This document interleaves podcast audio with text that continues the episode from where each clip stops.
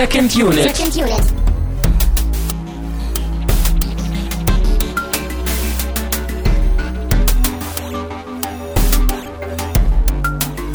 Herzlich willkommen zu einer neuen Ausgabe von Second Unit. Mein Name ist Christian Stein und ich habe bei mir Termine Mut.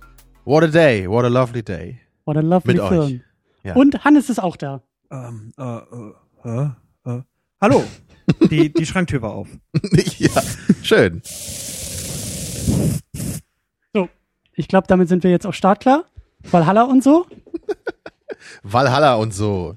Ja, so war das doch im Film. Irgendwie, Ja. da wurde gesprüht. Also ich muss ja erstmal sagen, als ich aus dem Kino kam, habe ich natürlich erstmal die Nachrichten angeschaltet und es wurde aus der ganzen Welt berichtet, dass jedwede Krisenherde plötzlich erstickt sind. Weißt du, Israel, Ah. Palästina ist, ist gelöst, ja, Nord- und Südkorea wieder vereinigt, äh, alle umarmen sich, weil die Menschheit ist nämlich vereint in ihrer Liebe zu Mad Max Fury Road. Und das ist Stimmt. schön, dass wir das noch ähm, wirklich hier begutachten können. Das heißt, ein postapokalyptischer Film ist dafür verantwortlich, dass wir die Apokalypse überwunden haben. Richtig. Hm. Was für eine Ironie. Ich gucke keine Nachrichten, deswegen äh, vielen Dank, dass du das auch an mich weiterträgst. Mhm. Äh, ja, machen wir dann nach der Sendung irgendwie äh, Menschenkette draußen und reichen uns die Hände oder was ist der Plan? Genau, wir reihen uns ein dann. Und dann schreien wir Valhalla und so. Ja. Ja, äh, wie man schon gehört, gesehen, gelesen hat wahrscheinlich, wie man weiß, das Internet brodelt gerade über, es steht in Flammen. Kritiker und Publikum sind sich einig. Ja, beim Publikum bin ich mir da gar nicht mal so sicher. Ich habe ein bisschen Angst, dass der Film äh, äh, nicht geguckt wird an den Kinokassen. Deswegen, also an erster Stelle, es geht natürlich um Mad Max Fury Road, den neuen Mad Max. Und ich sage es oft, aber Scherz ist jetzt vorbei. Wenn ihr das hört und diesen Film noch nicht im Kino, im Kino gesehen habt, 3D ist nicht so wichtig, aber im Kino, dann hört sofort auf, was ihr gerade tut. Wenn ihr im Auto sitzt, stellt das Auto an der Kreuzung ab, springt raus, rennt zum nächsten Kino und guckt diesen Film. Das meine ich ernst. Das Solange kein, es noch geht. Es ja. ist kein Test, ja. Das ist jetzt es ernst. ist keine Übung. Genau. Also guckt, guckt diesen Film. Wir werden am Anfang ein bisschen spoilerfrei über den Film noch reden, dass auch die allerletzten Schlafnasen mitkriegen, wie gut er ist. Und dann gehen wir ins Eingemachte. Wir spoilern und ihr solltet den Film auch nicht spoilern. Ihr solltet den Film wirklich im Kino gucken. Stimme ich auch vollkommen zu. Ja, Hannes, du hast es nämlich dreimal getan in der letzten Woche. Ich leiste meinen Beitrag. Alles wenn schon kaum Herr einer an die Kino, äh, an den Kinokassen zahlt, dann gehst du wenigstens hin und machst es für drei. Das ist natürlich auch eine Alternative. Also alle, die den Film jetzt schon gesehen haben, aber nur einmal, so Jeder, der jemanden kennt, der den Film nicht im Kino gucken wird, der muss dann für den mit reingehen. Ja, also statistisch gesehen brauchen wir sieben Milliarden Kinozuschauer weltweit. Das sollte doch machbar sein, oder nicht? Also ich würde auch vollkommen zustimmen. Äh, ich würde wirklich, wirklich empfehlen, den halt im Kino zu sehen, denn so ein Film im Kino zu erleben ist eine einzigartige Erfahrung. Also ich kann mir nicht vorstellen, dass er auf DVD oder so eine ähnliche Wirkung halt Wahrscheinlich entfalten nicht. ne? würde als, das, als im Kino. Ja. Und äh, man sollte ihn wirklich gesehen haben. Aber wir werden das Ganze auch wieder in gewohnter epischer Breite ausbreiten. Und gerade am Ende vielleicht auch noch mal so ein paar Sätze wieder, da, da, da kehren wir wieder die alten Herren aus der Muppet Show aus und werden schimpfen über das Blockbuster-Kino. Und Hannes über, ist Kermit. Ja! Sehr gut, so machen wir es. Äh, wir gehen wie immer, wir fahren einen Umweg über Flatterspenden. Das geht auch ganz schnell, damit wir beim Getränk ankommen. Und zwar wurden wir bespendet von Theo, der hat uns bespendet. Wir wurden anonym und von Jacker zu meinem Gestammel zu den Avengers bespendet. Immerhin. Habe ich mir auch angehört, ja. Äh, ich fand deinen Kommentar auch sehr gut für uns. Also das ist, wer sozusagen eine gemeinsame Sendung sich mit uns wünscht, hört sich erst mein Gestammel an, liest dann deinen Kommentar, fügt das Ganze mental zusammen und fertig ist die Sendung. Äh, dann haben wir nochmal Jacker zu Adamsäpfel und wir wurden dreimal anonym bespendet zu Chappie, zu unserem Pick der Filmvorschläge, der auch schon ein paar Wochen her ist, und zum ersten Mad Max. Kann man natürlich auch nochmal nachholen. Da kommen Erinnerungen hoch, ja. Ja, lang ist's her oder so. Ähm, aber kommen wir zum Getränk. Ich habe echt Bock. Wir Du hast ja auch was Geiles ausgesucht hier. Ja, Ne? eigentlich hätte ich, also ich habe ich hab überlegt. Also Punkt eins, eigentlich hätten wir tatsächlich Sprühlack kaufen müssen und uns die ganze Zeit hier irgendwie silberne Farbe auf die Zähne sprühen und das als Getränk durchgehen. Alternativ hätte man so Sprühsahne aus der Flasche gleich sich so in den ja, aber Mund das klingt ja können. anders. Das klingt ja nicht richtig. Ja, dafür stirbt man nicht dran, deswegen. Ja, und ich habe, Hm. ne, das kam mir dann auch in den Sinn, dass es vielleicht nicht ganz so schlau ist. Dann dachte ich, hätten wir irgendwie Es gibt, glaube ich, keinen Energy Drink, der diesem Film gerecht werden könnte. Außer wenn du ihn dir direkt in die, in die Blutbahn spritzt oder so. Das kommt vielleicht eher hin. Aber Also ausnahmsweise mal sowas wie Heroin anstatt einem Getränk. ja, wenn ich nicht so eine Abneigung gegenüber Drogen hätte, ja. Ja, okay. Aber sonst so, Das das, ist geht schon in die eher, Richtung. eher Kokain als Heroin, ne? Oder Speed oder was auch Ja, immer. wahrscheinlich alles. Wahrscheinlich alles. Oder wir hätten jemanden dazu holen müssen, der irgendwie einen Flammenwerfer auf einer Gitarre hat. Das hätte gereicht als Getränkeersatz. Der hätte dann anderthalb Stunden in der Ecke gestanden und Flammen irgendwie äh, gesprüht. Mhm. Das wäre natürlich auch schön. hätten noch grillen können. ja. Oder, was natürlich auch geht, äh, Muttermilch. Hätte natürlich auch Oh gepasst. ja, ja. Oh, ja. Aber äh, dann lieber doch nicht. ja. Ähm, wir haben aber ähm, etwas ähnlich passendes. Wir haben eine Fanta Classic. Fanta verkauft jetzt irgendwie wieder äh, das alte Zeug oder so ähnlich.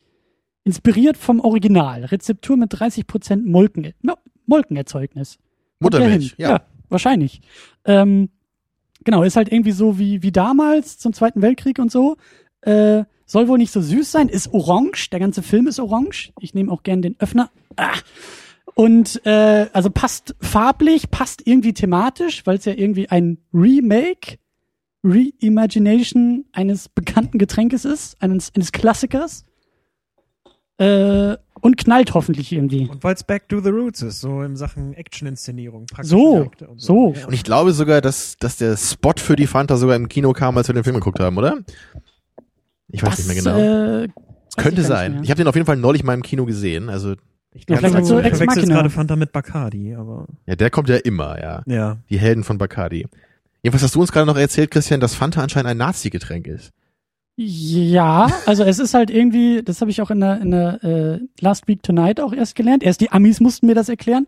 Äh, Fanta ist wohl irgendwie ein deutsches, eine deutsche Erfindung äh, zum Zweiten Weltkrieg, weil halt irgendwie nicht genug Zucker für richtige Limonade irgendwie da war, haben sie halt, weil hier eben so viel Molkekram irgendwie wohl drin ist, haben sie da wohl irgendwie das genommen, was halt an Rohstoffen irgendwie da war und nicht kriegsrelevant äh, war und haben das halt irgendwie zusammengekippt und haben es Fanta genannt. Und dann wird es irgendwann, glaube ich, von Coca-Cola erst aufgekauft und dann ist es irgendwie erst das geworden, was wir heute. Heute ist es ja eigentlich eher so eine Limonade, so eine typische gelbe Brause, wie man auch so schön sagt. Ich Ja. weiß echt nicht, wie das schmeckt. Ich hoffe, das ist äh, Ja, vertretbar. Aber die Flasche ist halt geil. So, das hat gleich wieder so 80s-Look irgendwie, ne? Oder vielleicht sogar noch älter. Weiß Ja. ich gar nicht.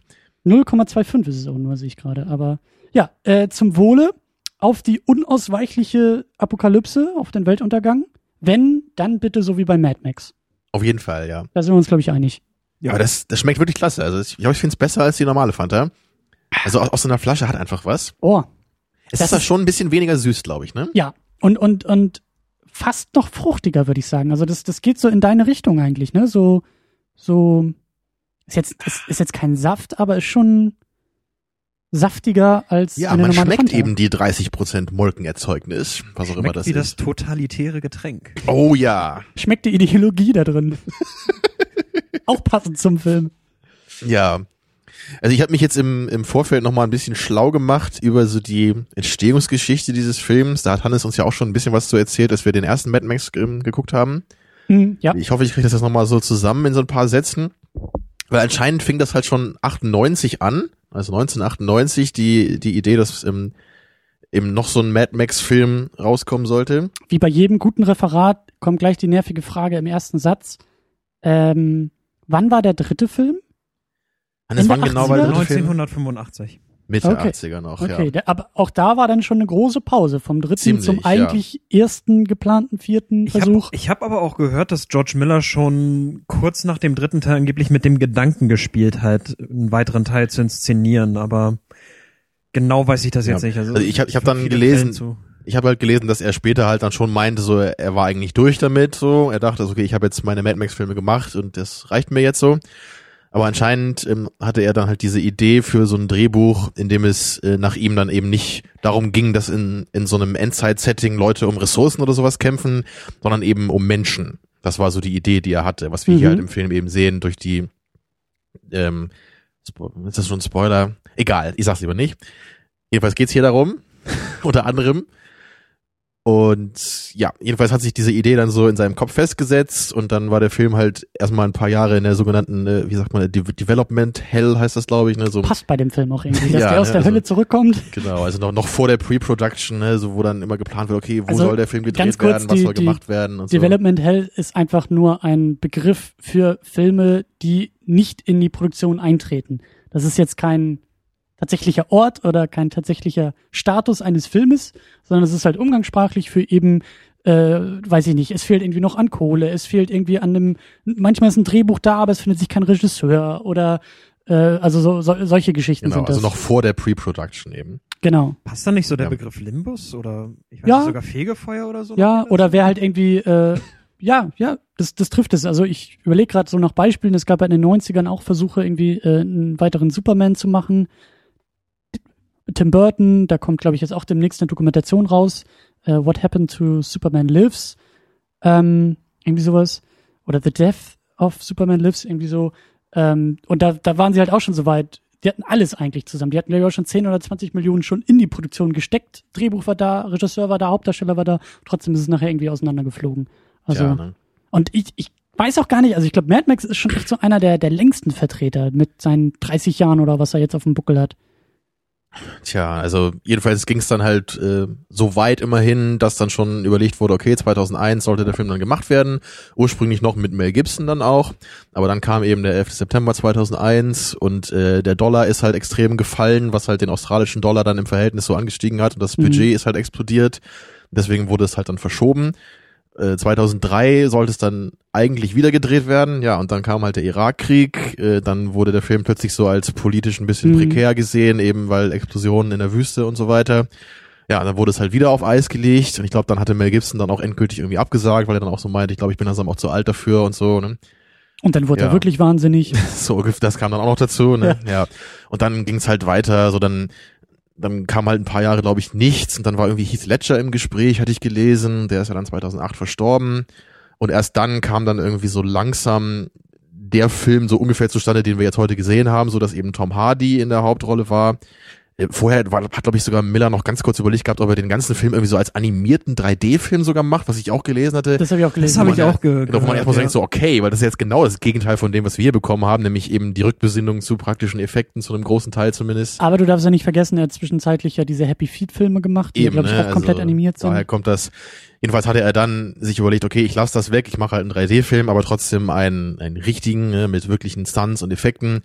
Und er hatte auch gesagt, dass ihn der ähm, Anime-Film Akira so ein bisschen inspiriert hatte, den wir hier auch nochmal schauen wollen. Mhm. Einfach so in der Hinsicht, was er so mit dem Franchise irgendwie machen will. Also er will so ein bisschen so einen Neuansatz machen, ne? so eine neue Mhm. Ausrichtung jetzt wieder und nicht nur so eine reine Fortsetzung zu den anderen Filmen. Ja, und dann sollte es, glaube ich, 2011 dann endlich losgehen mit dem Dreh und dann kam eben auch die Geschichte, die Hannes auch schon erzählt hatte, so dass dann in Australien plötzlich Regenfälle eingesetzt haben und Ja. irgendwie die äh, schöne Wüste in eine hässliche Blumenlandschaft verwandelt wurde. Und dann hat man, glaube ich, ein bisschen gewartet, aber es ging irgendwie nicht weg und dann ist man dann eben nach Namibia ausgewichen und da hat man dann von Mitte bis Ende 2012 dann den Film gedreht mit noch ein paar Reshoots in 2013. Ja, und dann war der Film endlich irgendwie fertig zumindest. Also Post-Production natürlich dann, die anscheinend auch noch relativ lange gedauert hat, so, ne? Ja, aber jetzt haben wir den Film endlich gesehen. Aber das ist Ich halt glaub- schon eine ganz schöne Odyssee, die da äh, so der Film hinter sich hat jetzt. Ich ne? glaube, so zu dem Zeitpunkt ist er auch erst bei mir irgendwie aufgetreten. Ich glaube, so 12, 13, als das irgendwie so losging mit, hey, äh, Mad Max ist jetzt wirklich abgedreht, also abgedreht, zu ja. Ende gedreht, ja. ähm, und, und, und, also da, da habe ich irgendwie, glaube ich, von dem Film so zum ersten Mal erfahren. So, dass, ah, es gibt tatsächlich einen neuen und obwohl die Dreharbeiten zu Ende sind, kommt der immer noch nicht raus und da gab es dann ja auch schon Spekulationen, ob der Film überhaupt noch mal raus. Also dieses, dieser Development Hell ist eigentlich bis zum Tage der Premiere, glaube ich, Ja, irgendwie noch da gewesen. noch so. bis in die Post-Production mit, ja. Ja, Aber bei mir war das, glaube ich, so, ich war, glaube ich, 16, 17, höchstens 18 Jahre, als ich halt damals so die Originaltrilogie hatte und ähm, sie sie gesehen habe, total begeistert gewesen bin. Und äh, damals war es, glaube ich, auch schon so 2003, 2004 oder so, um den Dreh herum. Und dann habe ich halt mal Mhm. so im Internet tatsächlich gesehen und habe dann so gesehen, oh cool, neuer Film ist in der Produktion und so weiter. Und ich bin, ich bin glaube ich eine Zeit lang, wenn ich wirklich so jeden Tag auf so eine Seite, die halt immer wieder so neue Filmnews äh, äh, zu, zu bekannt gegeben hat, gegangen und habe dann halt speziell so unter der Sektion dieses Films nachgeschaut, ob irgendwelche Neuigkeiten kommt, ja, und ob schon irgendwie Nachrichten kommen, wann der Film dann erscheinen würde.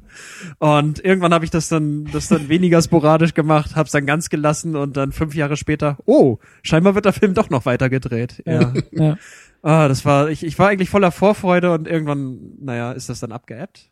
Aber jetzt Aber- kam er ja zurück. Ich wollte gerade sagen, vielleicht ganz kurz noch, äh, dass wir einmal noch rumgehen, äh, die, die konkreten Erwartungen an den Film. Ich hatte keine, ich habe auch keine Verbindung zu, zu Mad Max. Wir haben ja erst vor zwei Wochen, habe ich das e- überhaupt den ersten Mad Max gesehen und ähm, hatte auch ja die Trailer soweit gesehen. Also bei mir war der Hype, glaube ich, so ein, zwei, drei Tage vor dem Kinobesuch erst wirklich da. Also wirklich zum Kinostart des Filmes war ich auch so weit zu sagen, okay, jetzt lasse ich mich von der Welle mal so ein bisschen mitschwemmen und guck mal, was der Film auch wirklich ist und habe deswegen auch keine großen, wie sagt man, emotionalen Bindungen zu dem Franchise. Mir ist, also die, die, die, die hätten da wahrscheinlich sonst was draus machen können. Solange der Film gut ist, habe ich da keine Probleme. Mhm. Ja, bei mir war es ja schon so, das haben wir auch dann besprochen bei der Episode. Also ich hatte ja schon den Trailer gesehen und war schon positiv überrascht, aber dennoch ein bisschen ängstlich. So einerseits hatte ich eben gesehen, so okay, da wird anscheinend wirklich schon ganz cool inszenierte Action zelebriert. Aber dann gab's halt auch diesen Typen ne, mit der äh, feuerspeienden E-Gitarre und da war ich dann zuerst so ein bisschen, na doch, wieder habe ich dann wieder so mein, meine Hoffnung ein bisschen zurückgefahren und dachte schon so, okay, ich hoffe, das wird jetzt nicht zu over the top wieder, so und so richtig krampfhaft übertrieben. Und das war der Film zum Glück nicht. Also er war zwar all over the place irgendwie und übertrieben und so, aber alles in einem irgendwie interessanten und stimmigen, ähm, ja, in einer stimmigen Art und Weise irgendwie. Und das hat mich deswegen dann schon überzeugt. Aber so richtig gehypt war ich eigentlich auch erst so recht kurz vor dem Film, so, wo ich dann auch gehört habe, so, okay, der Film soll echt gut sein, so die ersten Kritiken kamen Mhm, raus, so, mhm. IMDb-Bewertung war ziemlich hoch, so, für einen Einstieg von so einem Film. Naja. Wie war das bei dir, Hannes? Naja, hibbelig war ich schon. Ich habe ja beschlossen, euch zu hintergehen und mir den Film schon einen Tag früher anzuschauen. Richtig, ja. Und dann Ja. auch noch ein paar Tage später. Also du hast den Film. Ja, ich habe ihn ganze dreimal gesehen und meine Erwartungen waren ja groß. Das habe ich in dem Mad Max Podcast ja auch schon so gesagt und ähnlich so wie bei dir, Tamino, dass ich so dachte, okay, vielleicht geht der Film wirklich völlig ab, verliert so irgendwie die Bodenhaftung oder so und das, das war halt so meine Angst. Äh, Im Endeffekt hat sich allerdings schon herausgestellt, dass der Film zwar over the top ist, aber dass mich das null gestört hat in dem Film und mein erstes Seherlebnis war noch etwas enttäuscht so, aber so nach dem dritten Seherlebnis ist mir nur aufgefallen, wie wie versiert so und, und, und wie detailliert ausgearbeitet der Film eigentlich ist und wie gut das eigentlich alles in Szene gesetzt worden ist. Wir haben dich ja bei der, bei der äh, Episode zum ersten Mad Max ja so ein bisschen, Tamino hat das ja so schön gemacht, so als Mad Max Experten irgendwie hier eingeführt. Ähm, aber ich glaube, es stimmt schon, dass du sozusagen den von uns hier im Raum den größten Bezug eigentlich zu den Mad Max Filmen hast, oder? Also ohne Ja. jetzt zu sagen, du bist jetzt der Mega-Fan oder was auch immer, aber im Verhältnis zu uns, glaube ich. Ja, du magst halt den zweiten Mad Max Film, glaube ich, äh, lieber als wir hier alle irgendeinen anderen Film mögen von dem Franchise wahrscheinlich, ne? Daher ich kommt das vermutlich, vorstellen. ja. ungefähr. so, also, mein, mein Herz schlägt ja immer so für den ersten, aber ich glaube, du magst den zweiten noch deutlich lieber, als ich den ersten mag, so. ja. Ja, und d- daher kommt das wahrscheinlich. Ja, lasst uns vielleicht ganz kurz den Plot spoilerfrei zusammenfassen, dann gehen wir ein bisschen durch den Cast, dann machen wir, glaube ich, so einen ganz groben Eindruck nochmal und dann geht's richtig ins Eingemachte. Genau. Hannes, kannst du das, kannst du das heute wieder machen? So, du hast ja die Ehre des Gastes hier, uns einen groben Überblick über den Plot zu geben. Ich wollte gerade sagen, vielleicht nur die Prämisse erstmal. Dass wir wirklich so das, was wir auch im Trailer vielleicht so mitkriegen, dass du das irgendwie nochmal Die, zusammenbringst. die, die Prämisse meinst du so im Sinne von ein Film, der im Grunde eine einzige Verfolgungsjagd darstellt? Oder schon Ja, ein bisschen mehr? ja, ja, ein bisschen vielleicht. Also, also in, in dem Film geht's ohne jetzt zu stark zu spoilern oder so, es ist halt schwierig, weil Handlung so so so was was was Ereignisse oder so besondere Handlungselemente angeht. Das meiste ist halt so so so so eine so eine straightforward Verfolgungsjagd den ganzen Film hindurch und erst so gegen Ende gibt es halt so ein bisschen mehr ähm, bis, bis, bisschen mehr Entwicklung der Handlung auch. Hm? Ähm, Im Großen und Ganzen dreht sich der Film darum, dass halt eine Frau namens Furiosa äh, mit einem riesigen Truck durch die Wüste fährt und an Bord hat sie äh, fünf Sexsklaven eines Warlords, der dieses Wüstenland beherrscht. Und dieser Warlord will sie halt zurückhaben. Ja. Und äh, zwischendrin, so ungefähr nach einer, nach einer halben Stunde oder so, gesellen sich ihr halt noch so Max hinzu und eine, ein, ein, ein, ein weiterer Krieger, der ja, zunächst halt äh, einer dieser, die zu diesem Warlord gehört, aber dann, dann später halt so die Seiten wechselt. Ja. Und ähm, Das reicht, glaube ich, schon. ja, das, ist passt alles. Schon. Und der Rest ist halt äh, riesige Verfolgungssequenz. Ja. Ähm, wir gehen den, oder ich gehe den Cast einmal ganz kurz durch. Ähm, George Miller haben wir schon erwähnt, als Writer und Director. Ähm, Genau, der, der alte 70-jährige Sack, der mal den ganzen jungen Idioten, so Marke Zack Snyder, irgendwie mal zeigt, wie man einen Actionfilm macht heutzutage, ne? Ja, und, und äh, auch, was waren das jetzt? Wir sind, ja, wir sind 30 Jahre nach dem letzten Mad Max. Mhm. Und in der Zwischenzeit hat er irgendwie Schweinchen Babe zweimal gemacht oder einmal wenigstens und Happy Feet. und dann kommt er zurück und knallt einfach mal alles auf den Tisch, was irgendwie geht. So, das äh, finde Ja. ich auch schon sehr, sehr schön. Ähm, dann haben wir schon erwähnt, äh, Tom Hardy als Max. Ja, den ich sehr geil finde, muss ich echt sagen. Also Ja. sowohl hier Ja. in der Rolle als auch so eigentlich in fast allen Rollen, die er so hat. Ich mochte ihn halt in The Dark Knight Rises, auch wenn der Film seine Probleme hatte, aber ich fand ihn cool als Villain. Ich mag ihn in dem etwas kleineren, so, vielleicht kann man sagen Geheimtipp Warrior, was eher so ein, so ein Drama ist, wo er so einen Boxer spielt, der mit seinem Bruder und seinem Vater da einige Probleme hat. Auch ganz cooler Film. Und äh, naja, seine erste Rolle war in dem, Star Trek Nemesis, so der, der für mich wahrscheinlich Shinson. der schlechteste Star Trek-Film ist, genau, wo er diesen Shinson spielt, diesen Klon von Captain Picard. Und da war ja auch noch so ein ziemlich halbes Hemd damals. Also ich, ich finde schön, was aus ihm geworden ist, weil man halt weiß, so, dass das so der Beginn seiner Filmkarriere war, so ungefähr. äh, Und wo er jetzt ist, so als der richtig coole, bullige Actionheld, so, das, das ist schon eine schöne Entwicklung. Wobei ich vorsichtig sein würde, so, weil ich glaube, so den richtig krassen Durchbruch hat er auch noch nicht.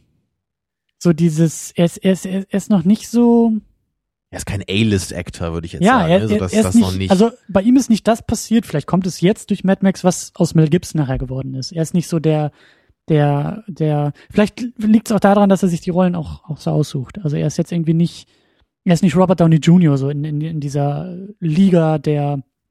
Äh, Umsätze und der, der Franchises und Ja, so. aber das ist ja vielleicht gerade ganz schön auch so, ne? dass man dann eben Ja. so Filme wie diesen Warrior bekommt. Er sollte jetzt eigentlich in einem, in einem Suic- Suicide Squad mitspielen, in einem, in einem nächsten Film von DC, in einem nächsten Comicfilm, aber da ist er irgendwie abgesprungen, weil er, glaube ich, wenn ich das jetzt richtig zusammenreime, ich glaube, er macht mit dem Typen von Birdman. Ich glaube, der nächste Film von dem Birdman Man, wie hieß er, der Brasilianer? Iñárritu, ja. ja. Mit ihm Ja. macht er, glaube ich, irgendwie jetzt den nächsten Film zusammen. Deswegen hoffe ich da Also auch. das wäre ja mal sehr cool. Ja, dann haben wir äh, Charlize Theron als Furiosa. Ja, die ich nicht erkannt habe zuerst. Ich habe nur gedacht, irgendwie kenne ich die doch. Also ja, das ist ja die Tante aus Prometheus, oder die mit dem Captain rummacht. Mhm. Aber die Haare hier fand ich irgendwie cooler bei ihr. Ich glaube auch das Schmieröl ist ein bisschen, ein bisschen sexier, oder? Obwohl ich sagen muss, sie ist, wollte ich auch gerade sagen, so, also sie ist so eine der wenigen Frauen, die halt selbst mit kurzen Haaren und so Ölflecken im Gesicht und so weiter immer noch ziemlich cool aussieht.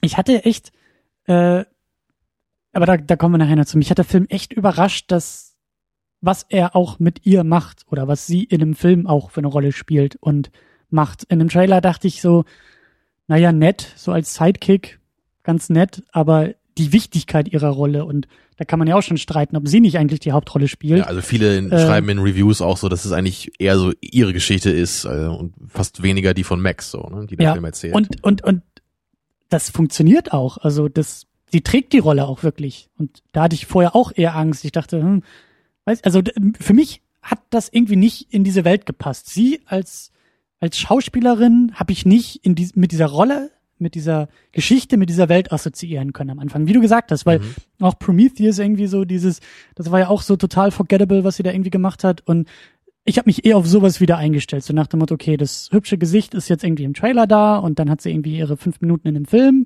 mit ganz viel Pech, äh, so ähnlich wie bei Star Trek, äh, äh, oh Gott, ja. die Blondine, die sich, die, die nur da ist, um sich auszuziehen, so und dann ist der Film irgendwie vorbei. Aber ich sage ja, da kommen wir nachher noch drauf zu sprechen, aber hat mich positiv überrascht in vielen, vielen äh, Bereichen. Und dann haben wir noch Nicholas Holt als Nax, Genau, den man unter dem Make-up fast gar nicht erkennt. genau, bekannt aus dem X-Men-Film aus dem letzten, daher kannte ich ihn als der junge Beast. Ich glaube, er hat auch Mhm. damals bei About a Boy den Boy gespielt.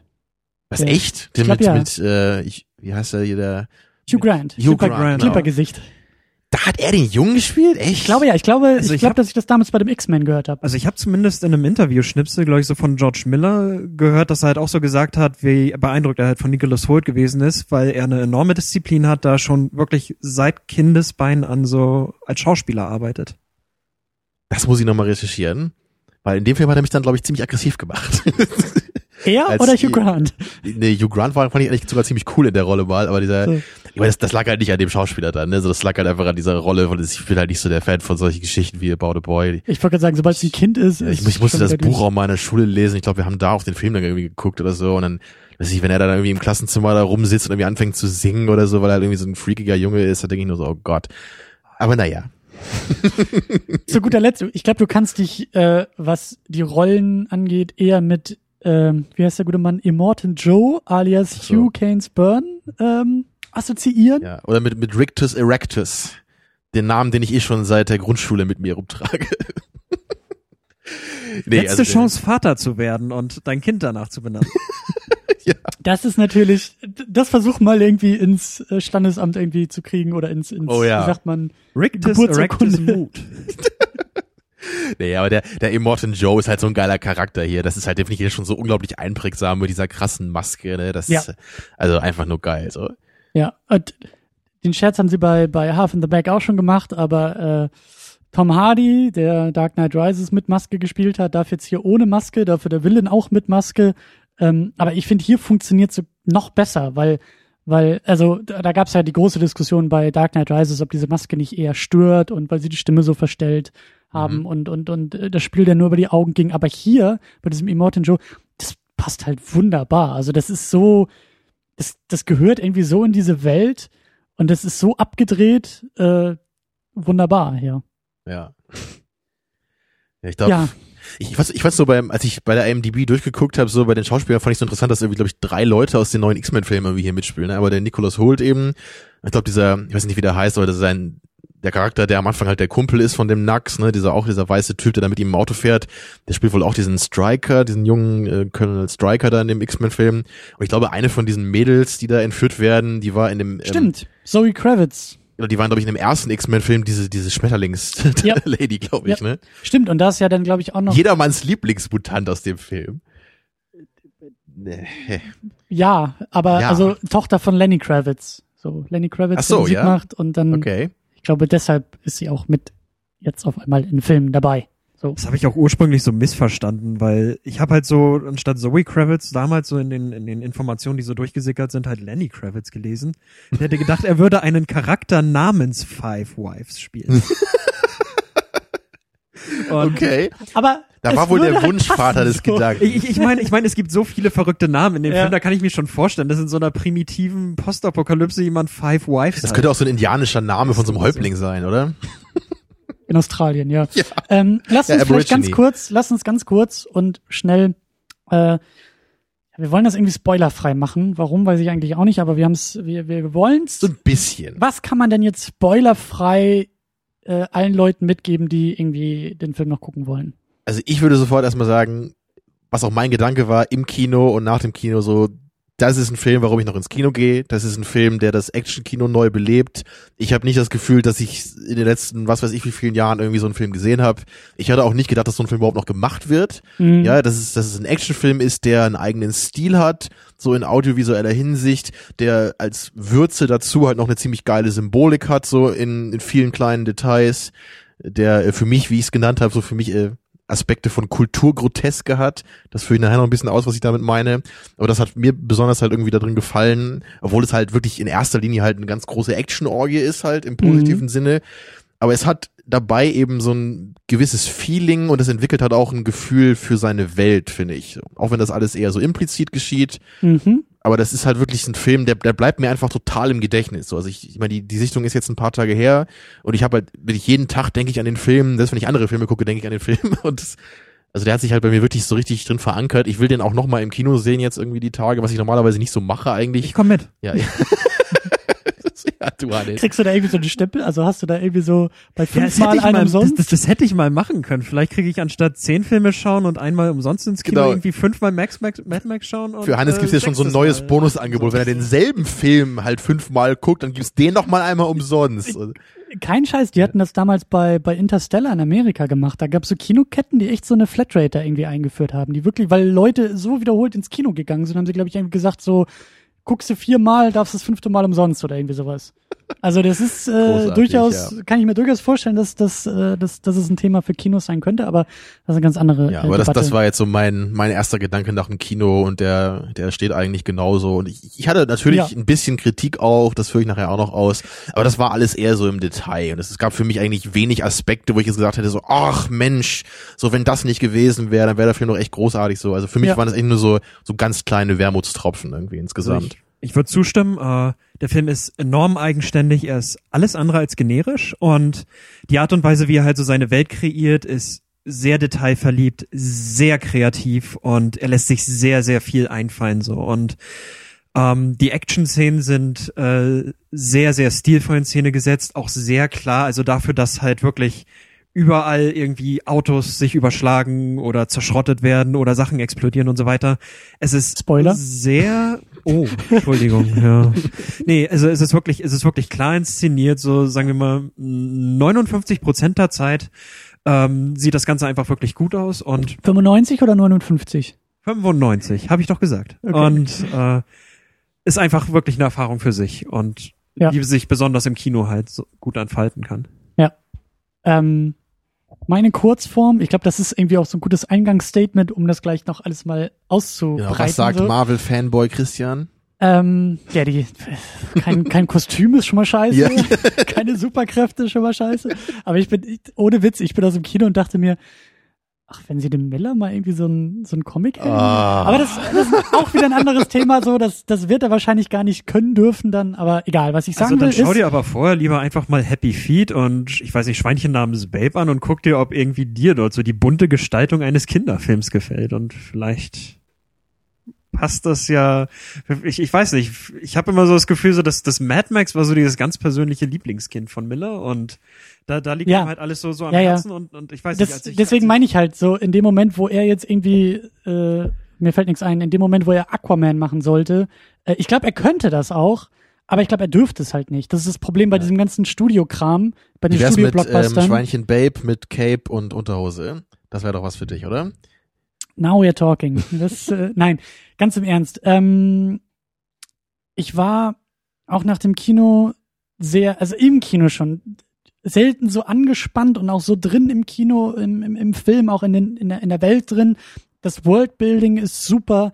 Die Art und Weise, wie der Film teilweise in Details, in Kostümen, in, in, in den Farben. Ich liebe die Farben des Filmes, dass ein Actionfilm so farbenfroh sein kann und eben nicht hier diese ausgewaschene äh, äh, Man of Steel Scheiße uns uns äh, um die Ohren fegt, sondern farbenprächtig ohne Ende und gleichzeitig durchaus auch ein bisschen tiefere Sachen verhandelt und jetzt nicht einfach nur Bonbon-Optik und oberflächlich ist.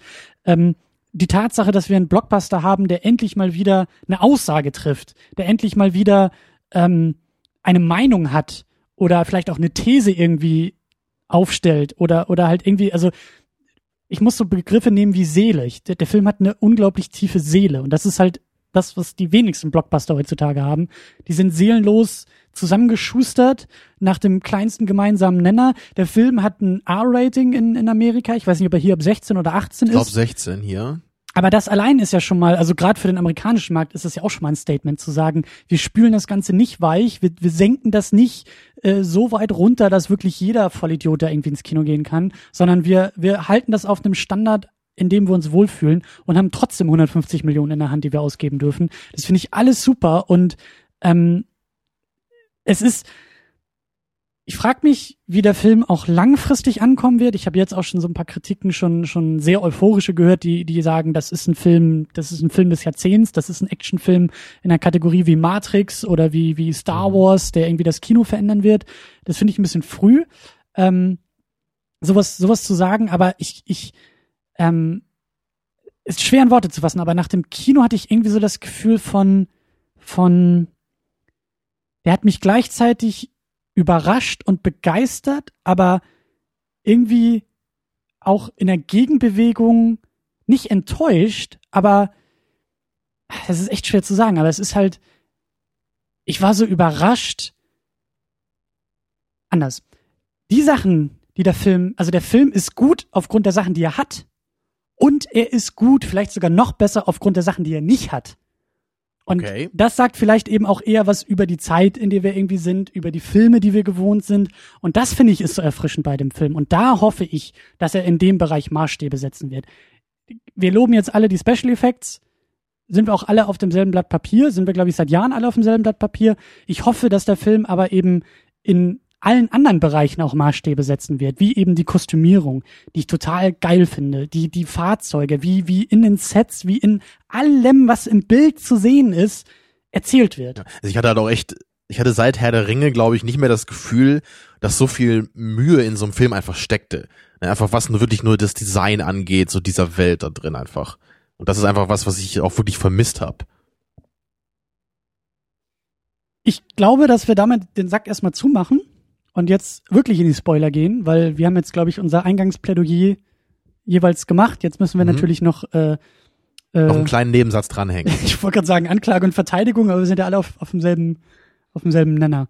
Ähm, ja, also an dieser Stelle pro forma äh, Spoiler und so äh, gehen jetzt los, geht ins Kino, geht nochmal ins Kino, geht wieder ins Kino und dann geht er nochmal ins Kino. Vielleicht trefft ihr Hannes bei einem der vielen Besuche. Der hält euch einen Platz frei, ja. Kommt nach Kiel.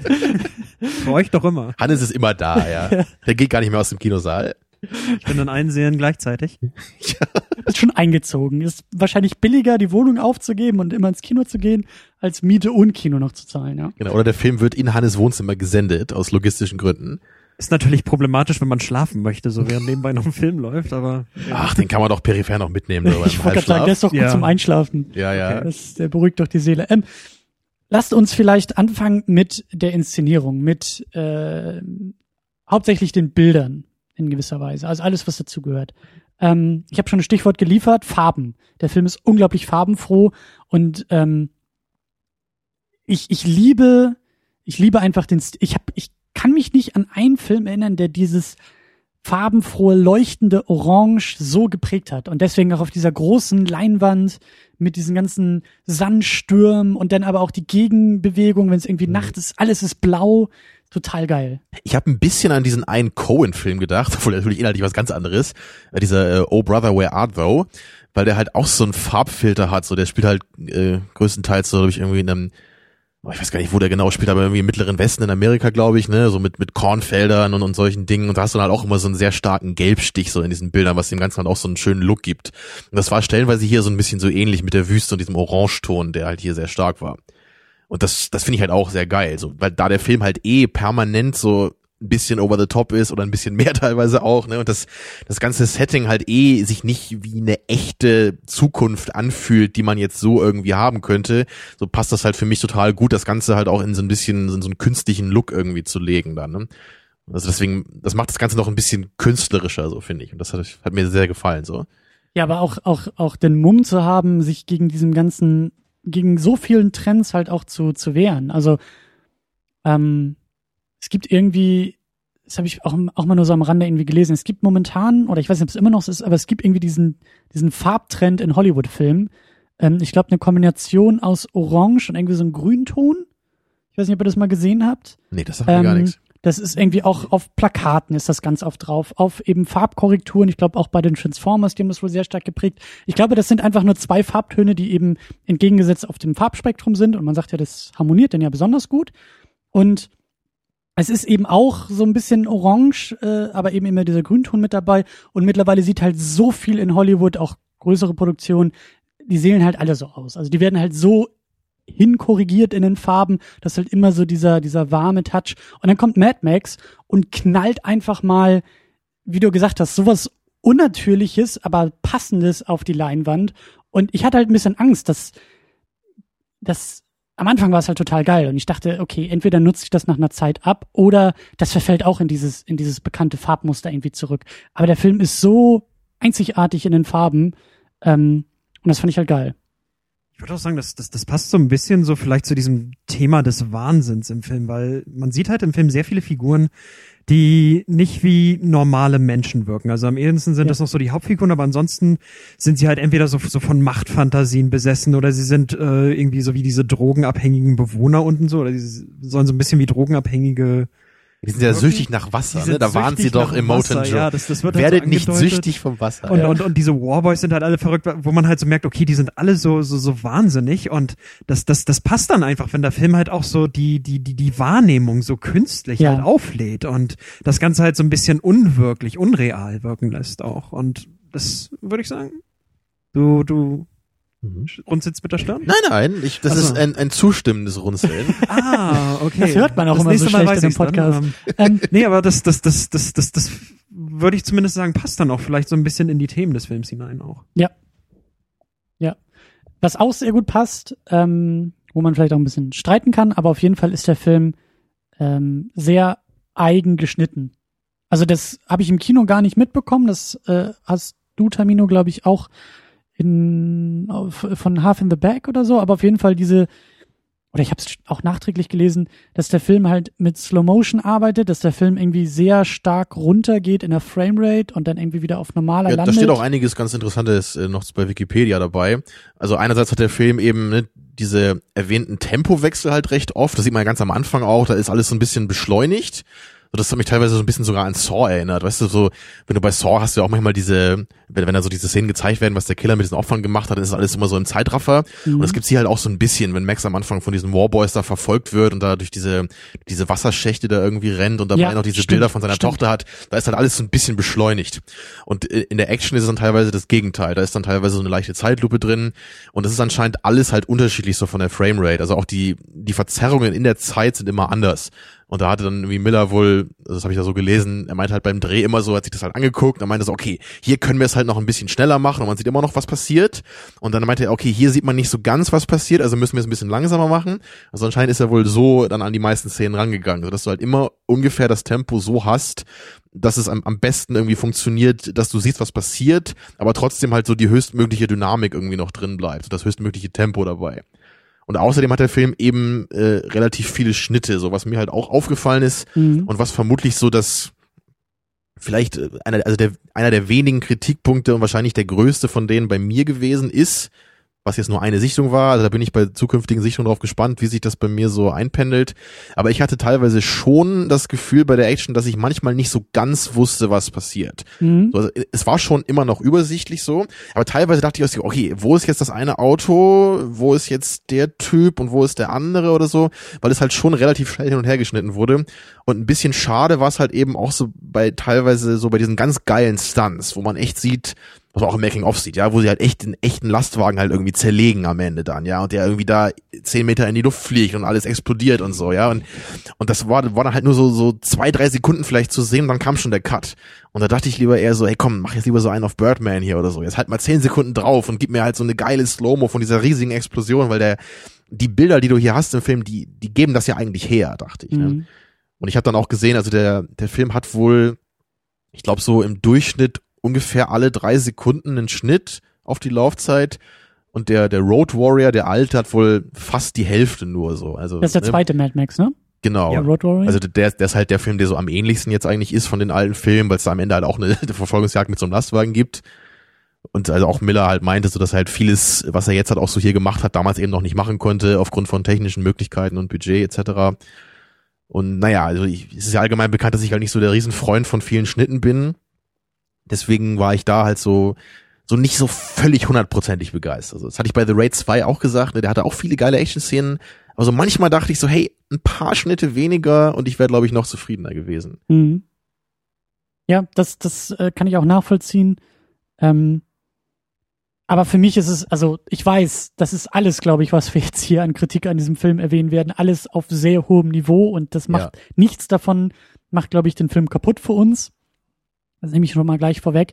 Ähm, aber auch da, das, das, das würde ich unterschreiben. Also andererseits ist es irgendwie auch sehr geil. Also das, das Erlebnis im Kinosaal, also ich war manchmal echt froh, wenn wir mal so fünf Minuten einfach zur Ruhe gekommen sind mit dem Film und ich wirklich durchatmen konnte, weil ich, ich war wirklich angespannt in diesem Kinosessel, weil Soundtrack, Schnitt, Bilder, Action, das ist halt so ähm, meisterlich so zusammengefügt. Klar, dann hier mal ein bisschen und hier mal ein bisschen nicht so, aber der Effekt ist halt irgendwie da. So, und dann eben auch mal zu sagen, jetzt machen wir mal zehn Minuten Ruhe, jetzt gibt's mal wieder ein bisschen Exposition, jetzt machen wir mal ein bisschen Pause, Ja. so, das, das habe ich auch gebraucht. So. Und deswegen fand ich das eigentlich auch ganz geil, dass der Film auch so geschnitten ist, wie er ist. Ja, und da wollte ich nämlich dich, Hannes, jetzt nochmal genau fragen. Du hattest ja beim ersten Ansehen auch noch gesagt, so, du hattest noch ein bisschen Probleme mit dem Film, hat dich teilweise vielleicht ein bisschen überfordert, auch so in audiovisueller Hinsicht, nehme ich an. Ja, Wie hat sich ja. das denn jetzt so bei der zweiten und dritten Sichtung dann verändert? Also konntest du den Film dann irgendwie ein bisschen besser gucken und, und wie hast du das in der Action empfunden? So war die dann doch nicht so hektisch, wie man vielleicht ein, eingangs gedacht hätte? Also meine erste Sichtung war tatsächlich so, ich habe ihn mir angesehen und ich hatte so spätestens bei der letzten Action-Szene so so so als die anfing, dachte ich so, okay, allmählich wird mir das Ganze wirklich zu viel so und äh, auch weil die letzte Action-Szene gefühlt noch ein Tick schneller geschnitten ist als als die vorigen Verfolgungsjagden so. Äh, und da war das das hat mich im im Kino beim ersten Mal richtig überfordert und ich denke, ich, ich denke, ich war halt nach der ersten Sichtung ein bisschen, bisschen enttäuscht auch von dem Film, auch weil ich einfach nicht gedacht hätte, dass, dass, dass er so, so die Story wirklich so gnadenlos entlang dieser Actionstruktur erzählt. Ja, ich hatte wirklich Mhm. gedacht, es gibt tatsächlich ein paar mehr ruhigere Momente für, für, für Charakterentwicklung, also nur für Charakterentwicklung, ohne gleich irgendwie wieder so auf diese, auf, auf diese spannende Situation und, und die Verfolgungsjagden wieder zurückzukommen. Ähm, beim zweiten Mal wusste ich dann allerdings, worauf ich mich ein, äh, worauf ich mich einlasse. Da habe ich dann schon ein besseres Bild von dem Film gehabt und hatte allerdings noch diesen leicht enttäuschten Eindruck so so so im Kopf und so beim dritten Mal allerdings hatte ich dann so allmählich gemerkt, okay, wie gut der Film tatsächlich gemacht ist und da hatte ich dann tatsächlich den Kopf frei und konnte ihn dann auch voll und ganz genießen. Was die Action anbelangt, ähm, also es gibt halt so so so ei- eine Action-Szene, wo ich ein bisschen, also also wo, wo ich finde, okay, sie ist ein bisschen merkwürdig zusammengestellt, aber nicht wirklich so, dass es jetzt schlimm wäre und Das war jetzt die bei Nacht, meintest du, ne? ja, In das war, das, Sümpfen also da, es ne? war halt diese, diese Action-Szene bei Nacht, wo ich man sagen, halt, wir können Spoiler, ne? Also ja, also also in dieser Szene sieht man halt irgendwie so ein, so ein, so ein, Kettenfahrzeug, das irgendwie so aus mehreren Autos zusammengeschweißt worden ist und das, das rast halt so auf diesen Tanklaster zu und, und, und schießt halt nebenbei, aber irgendwie hatte ich halt so den, den Eindruck, man sah halt beide Fahrzeuge nie in einem Frame und bekam halt so ebenfalls den Eindruck, das, das, das würde halt wirklich so an zwei unterschiedlichen Orten gefilmt worden sein. Und es, es, es, es, es wirkt so ein bisschen komisch, aber es ist nicht wirklich schlimm, würde ich sagen. Und das, der, der, der andere Moment so bei den Action, der mich so ein bisschen, also wo ich dann so da denke, okay, das finde ich jetzt nicht so doll, war vielleicht so die letzten zwei, drei Minuten von der finalen Action-Szene, wo es irgendwie auf diesen Faustkampf hinausläuft, so mit diesem riesigen Hühn, wo ich Mit dann denke, so, Rictus Erectus, bitte. wo, wo ich, wo ich dann denke so, okay, das ist so ein bisschen, das ist so ein bisschen abgedroschen, ja, also, also irgendwie so die Hauptfigur oder zwei Hauptfiguren kämpfen halt wieder gegen irgendeinen so einen riesigen Hühn, irgendwie so in der mit, mit, mitten in so einer furiosen Action-Szene. Äh, das habe ich, glaube ich, ein bisschen zu häufig mittlerweile gesehen und das, das, das, das hat mich dann, das, das fand, da, da war ich dann jetzt nicht so, so begeistert ist von. mir lieber, als wenn Spock gegen irgendeinen so einen Muskeltyp kämpft. Ich habe den Film nicht gesehen. Gut so. Ähm, ja, eine Sache, die, die, wenn, wenn wir noch so ein bisschen bei der Inszenierung sind, ähm, auch schon angeschnitten, der Soundtrack, Mhm. der mir sehr, sehr gut gefallen hat. Also ich du weiß, hast ihn dir auch noch so angehört jetzt, nehme ich an, ja, die Tage. es, du wirst lachen, also Tipp für alle, die irgendwie äh, ähm, Hausarbeiten an der Uni schreiben müssen oder sowas oder meinetwegen auch letzte Korrekturen einer Masterarbeit, so ein halbes Jahr Arbeit zu Ende geht. Da funktioniert der Soundtrack richtig, richtig gut. Bei. Was? Das ist kein Scheiß. Ähm, Tippst du denn schneller, wenn so diese sehr dramatischen Momente Nee, das ist halt eher so, das ist halt, das unterstützt den Selbsthass in solchen Momenten, sich zu quälen, zu arbeiten und zu sagen, ich bezwinge jetzt diese Masterarbeit. ähm, und dann stelle ich Okay. mir halt auch vor, wie ich irgendwie äh, mit Flammenwerfer und Gitarre auf diesen Lautsprechern stehe und dann geht das. Dann habe ich auch Bock zu arbeiten. So. Ähm, aber äh, also Soundtrack ist von von Junkie XL heißt er glaube ich JXL. Ähm, lustigerweise habe ich das dann auch nachträglich nochmal noch mal nachgeschlagen, weil mich hatte der Soundtrack sowieso sehr an Man of Steel erinnert. Und ich mag den Soundtrack von Man of Steel, Hans Zimmer, äh, auch die Dark Knight-Geschichten, die Batman-Geschichten. Äh, ich glaube, das ist mittlerweile cool, ihn nicht zu mögen. Ich mag ihn immer noch. Und halt hab- einfach nur ein bisschen overused, so in anderen Filmen, ne, so diese Hans Zimmer Geschichte, ne. So Ja. Genau wie mit Inception halt auch, der ist halt ein cooler Soundtrack, aber es, wenn es halt überall kopiert wird, so ist, dann nutze ich das ein bisschen ab halt. Ne? Ja, und, und, und er ist halt irgendwie sehr, äh, ich glaube auch, das ist auch so ein bisschen kleinster gemeinsamer Nenner, was, was, was Hans Zimmer da macht. Ich will das nicht abwerten, so, also auch Interstellar, den Soundtrack habe ich die Tage auch sehr viel gehört, äh, ist auch sehr schön. Aber äh, was ich sagen wollte ist, die, die Verbindung ist mir schon aufgefallen und Junkie XL hat eben, glaube ich, also auf jeden Fall bei Man of Steel irgendwie mit Hans Zimmer Er hat auch bei Inception und Dark Knight Rises mitgemacht, habe ich Genau, er macht jetzt auch bei dem neuen äh, Superman vs. Batman, da machen die beiden das irgendwie auch zusammen. Und äh, diese diese dieser drumlastige äh, diese diese tiefen Trommeln, die da benutzt wurden, das hat mich eben sozusagen an die Highlights auch von Man of Steel erinnert. Und das passt hier sehr sehr gut in die Welt. Und das haben wir ja auch, was ich so geil finde halt und was für mich eben auch, ich glaube Hannes, das ist auch das, was du meinst mit mit Sinn fürs Detail. Es passt halt in die Welt so ein riesengroßes Fahrzeug in diesen Korso zu stecken, auf dem halt irgendwelche fanatischen Trommler irgendwie in letzter Reihe halt anfangen loszutrommeln und dann kommt der Gitarrist irgendwie vorne raus mit seinem Flammenwerfer, um halt sozusagen die Musik auch in, in die Filmwelt reinzubringen, die wir hören. Und das passt halt. Also das, Ja. das kaufe ich den Leuten auch ab, dass sie so halt auf ihre, auf ihre Schüsseln springen und anfangen da loszutrommeln. Vor allem, als sie den Wagen dann auch zerlegt haben am Ende, das war ja dann auch sehr geil mit dieser äh, Musik verbunden, wo man sich schon fragt, okay, ist das jetzt intradiegetisch oder Ja. extradiegetisch?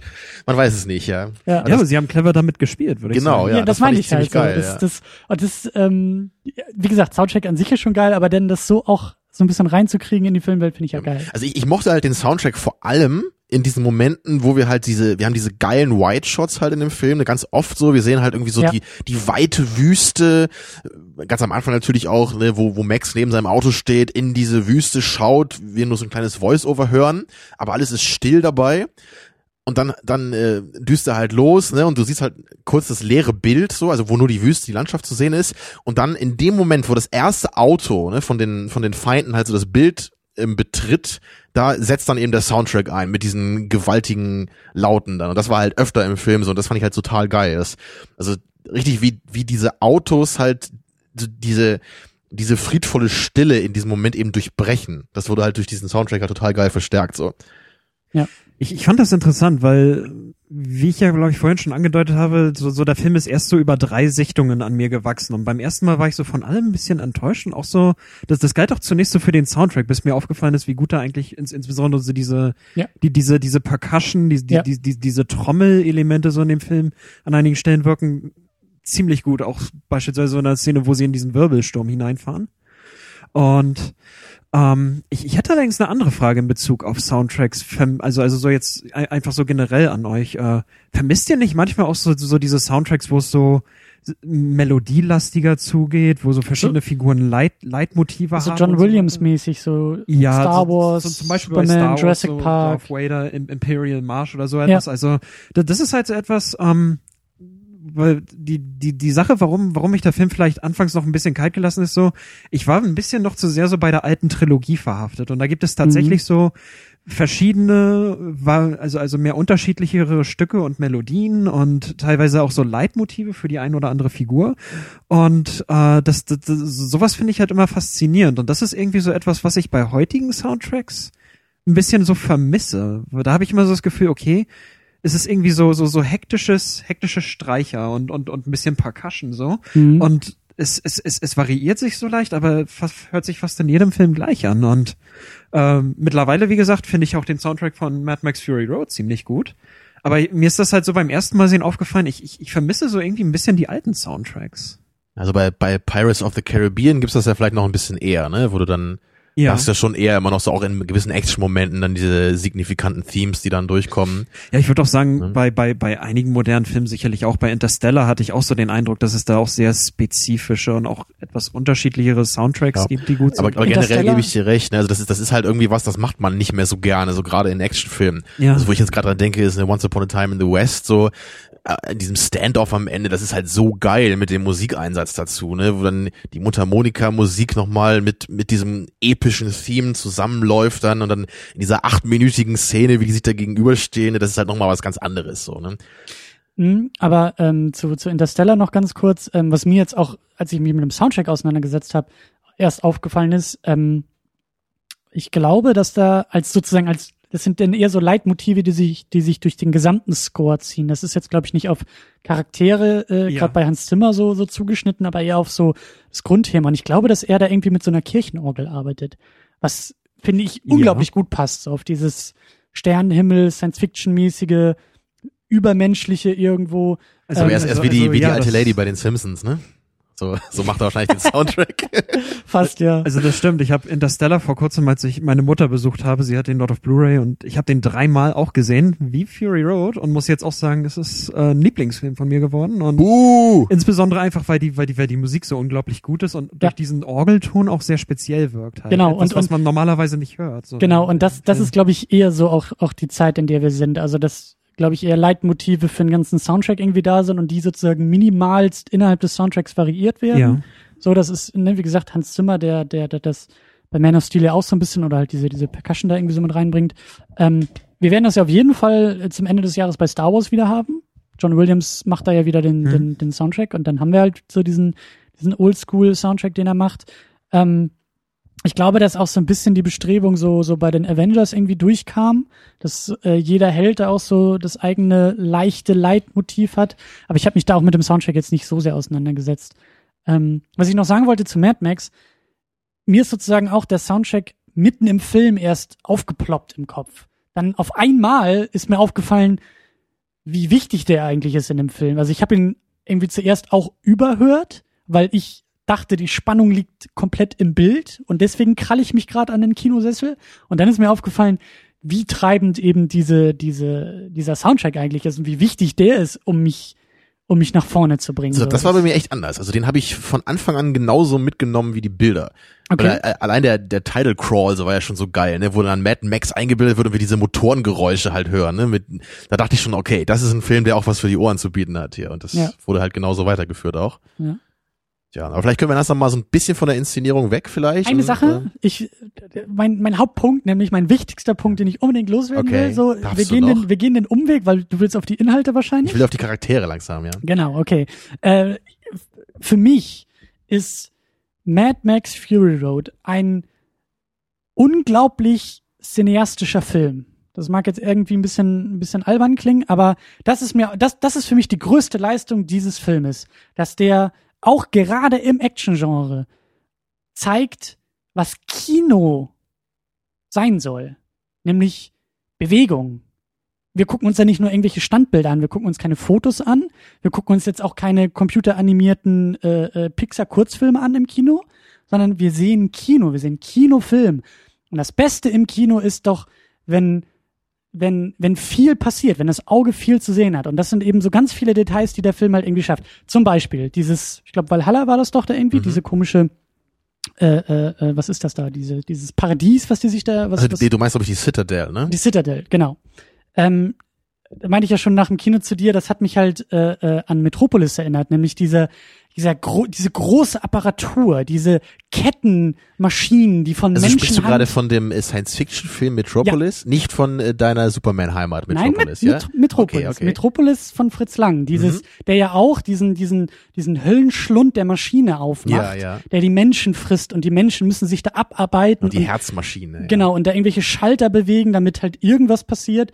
Und hier ist es halt diese, dieser, das Mechanische dieser, ich glaube, Fahrstühle, die da irgendwie benutzt werden. So, da, da geht's doch irgendwie darum, dass dann irgendwie die Autos runtergelassen werden und irgendwie so dieser, dieser, dieser Aufbruch der Karawane, der ja am Anfang eingeführt Ja. wird. Und das fand ich so geil, wie einfach dieses, diese Menschenmassen von, von diesen weißen, halbtoten Gestalten, meistens Kinder, die dann anfangen, auf irgendwelchen Ketten rumzulaufen und das halt in so einem, in so, in so einer Massenbewegung und auf einmal bewegt sich halt. Ja, ist sehr, sehr steampunkig auch, das Ganze. Genau, und, und, und das ist halt einfach, das, das fand ich so geil, dass das halt auf dieser großen Leinwand so viel in Bewegung ist. Und dann haben wir diese Verfolgungsjagden, wo auf einmal, also du hast halt natürlich immer diese, du hast immer diese, diese klassischen Ebenen, nämlich die, die Fahrzeuge, die sich halt bewegen, so, die parallel fahren und dann fährt das eine mal vor das andere und dann springt vielleicht mal so ein Motorrad drüber. Aber du hast gleichzeitig dann noch diese, diese Stangen, wo halt Menschen draufhängen, die sozusagen zwischen den Ebenen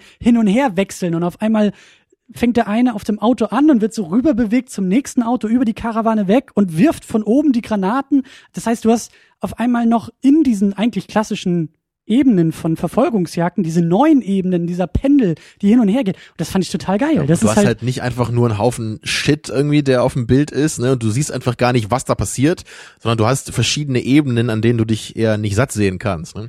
und das meine ich halt. Das ist, das ist für mich das Geniale von, von, äh, von dem Film. Halt eben ein, in Anführungszeichen, normaler Blockbuster hätte genau das alles weggelassen. Der hätte halt die Verfolgungsjagden gemacht und meinetwegen springt dann mal ein Auto übers andere oder mit irgendwelchen Explosionen wird dann noch umgespielt. Aber das so ineinander verwoben zu machen und dann, da kommen dann eben auch noch weitere Sachen hinzu, wie Kostümierung, die einfach total geil aussehen, die aber auch erzählen und auch Sinn machen, so wie die Maske von einem von einem Mhm. von einem äh, Bösewichten oder halt eben die Tattoos bei Max oder eben Furiosa, die halt irgendwie nur einen Arm hat. Also da fließt schon einfach in Look und Feel der Figuren ganz vielen rein und dann eben auch noch in die Fahrzeuge selber. Die halt alle, wie, wie, wie Hannes schon gesagt hat, diese Kettenfahrzeuge, die aus alten zusammengeschmiedet sind, die, die, die, die, dieser Truck von Furiosa, der halt auch in mehreren Ebenen eingeteilt ist. Du hast irgendwie ganz hinten, glaube ich, ja nur den Treibstoff irgendwie und dann, oder, oder das Wasser, glaube ich, was die irgendwie transportieren, dann den Treibstoff, dann den Haupttank und das ist halt alles so, und überall diese Spikes, die so rausfallen und dann diese kleinen Buggies, die halt irgendwie dann von diesen, von diesen Halbtoten halt irgendwie mit Benzin direkt in den, in den, in den, Nitro, ja. das, das finde ich halt so geil. Das ist halt, da, da ist so viel im Bild los und so viel Action im Detail und Action in den Momenten und Action im Sinne von Bewegung. Die Bilder bewegen sich ganz einzigartig in diesem Und man Film. wird zudem auch immer wieder überrascht mit immer neuen Gimmicks so. ja, Ja, zum, zum, zum Beispiel als in dieser Einverfolgungsjagd brennt halt so der Motor von diesem, von diesem Laster und dann, dann, dann schieben sie halt irgendwie so eine Schaufel runter und dann kommt so lauter Sand, der, der so das Genau. Feuer löscht und so. Was, was ich einfach dachte, wie geil ist das denn? Oder Ja, so. Was Genau. ich auch geil fand, war ganz am Ende dann, als dann äh, der Truck verfolgt wird, ne, von der ganzen Gang, von dem Immortan Joe, und dann, dann schießen die halt so Haken ab mit, mit ihren Autos und, und fahren Ja. dann halt so hinten diese Krallen aus in den Sand, um halt den Lastwagen zu bremsen. So, das sind einfach auch, das sind Ja. einfach so geile Ideen, die halt einfach auch in dieser Welt total Sinn machen, ne? Genau wie diese riesigen Stäbe, an denen die sich darüber schwingen, Ja. wo sich, glaube ich, auch echt irgendwie äh, hinter den äh, Kulissen irgendwie Leute aus dem Cirque du Soleil geholt haben, so Artisten, die halt irgendwie das dann machen als Stuntman. macht, macht Sinn, Ne? ja. Also, aber das ist so geil, so, weil dieses, es macht halt Sinn, weil in dieser Welt geht's halt darum, dass du irgendwie, da hast du halt so, so Autos in der Wüste und es geht halt darum, die halt irgendwie zu kapern quasi. Und deswegen brauchst du halt solche, solche Gerätschaften, ne? genau wie dieser eine Wagen, der diese, diese Spikes abwerfen kann dann auch, ne, um die Reifen platt zu machen. Also es hat halt einerseits eben dieses Steampunkige in der Citadel, aber dann draußen in den Fahrzeugen halt auch diese total geilen Mechaniken, um halt eben dann so im, im Straßenkampf, ne, oder im Übernehmen von anderen Fahrzeugen halt da im Vorteil zu sein. Mich hat so ein bisschen an dieses Motto von, von, von den alten Star Wars erinnert, dieses Used Universe. Das ist halt Mhm. alles, wie man ja schon sehen kann, irgendwie so zwei Drittverwertung von irgendwelchen alten Teilen und alten Maschinen. Aber gleichzeitig ist es für mich halt, also ist die Welt für mich dadurch ähm, echter oder, oder nachvollziehbarer, weil ich das Gefühl habe, dass ähm, in dieser Welt gelebt wird, weil nur dann kommst du auf solche Ideen, wie du gerade gesagt hast, zu sagen, ne, wie gesagt, andere Actionfilme würden wahrscheinlich die Autos nur zerstören, aber das macht ja keinen Sinn in dieser Welt, wo eigentlich das das größte Gut ist oder der, der, der größte Reichtum oder der, der, der größte Schatz eigentlich so ein funktionierendes Ja. Auto ist. Deswegen schrauben sie ja am Anfang auch hier den, den Interceptor von, ähm, von Max wieder zusammen, ne, den sie ja erst zerlegen, um ihn zu fangen da. Ja. Und das ist, ist mir gar nicht aufgefallen zuerst, dass sie ja dann später auch mit dem rumfahren, ne? Der war, war der, der Kumpel von Nax oder so am Ende ist doch dann in dem Interceptor drin, ne? Oder wer war das? da? Ja. Ne, wo, wo sie dann diesen, diesen Nitro-Kampf irgendwie haben, ne? Wo dann Max und er Mhm. jeweils an ihrem Auto da irgendwie vorne in den, in den Motor noch dieses Nitro reinspucken, um dann irgendwie die, die Wagen halt noch ein bisschen mehr anzutreiben. Richtig wie so ein Pferd irgendwie, dass du die Sporen gibst, so Ja. richtig, ne? Das auch wieder fast so ein Western-Ding, fand ich in dem Moment so. Wo du Das gerade das Rennen, mit diesem ne? Interceptor ansprichst, so, da, da hat der Film mich auch so voll auf eine falsche Fährte gelockt, denn man sieht halt so am Anfang des Films so Max, wie er so, so, so, so, so ein Tal von dem Ödland so übersieht und daneben so diesen Interceptor, so diesen ikonischen Wagen Ja. aus den ersten beiden Filmen. Dann denkt man so, ja, cool, endlich wieder Mad Max, endlich wieder sein Wagen und jetzt gibt's richtig coole Auto-Action. Nur wird er in einer relativ unspektakulären ersten Verfolgungsjagd mit einem sehr spektakulären Stunt gleich zerschrottet. Ja, nach zwei Minuten oder so, ne? Ja, und dann sieht man halt den Wagen so, so, so zwischendurch ein bisschen und man denkt so, okay, gut, der Wagen wurde ja wieder repariert. Also wird Max sicherlich irgendwann am Ende des Films wieder in ihn reinsteigen und weiterfahren.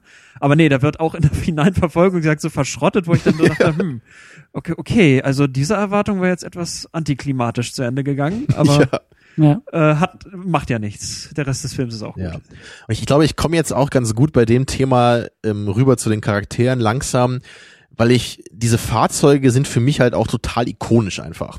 Und das, das mögen ja viele eben, wie ich auch bei dem ersten Mad Max-Film halt schon so gerne, so, wo ja auch manche Kritiker gesagt haben, was ich vielleicht ein bisschen übertrieben finde, dass die einzelnen Fahrzeuge schon so einzige Charaktere sind, so in dem Film, ne, weil was ja halt eben diese geilen Polizeiautos und den Interceptor und auch so ein paar andere coole Fahrzeuge im ersten Teil da.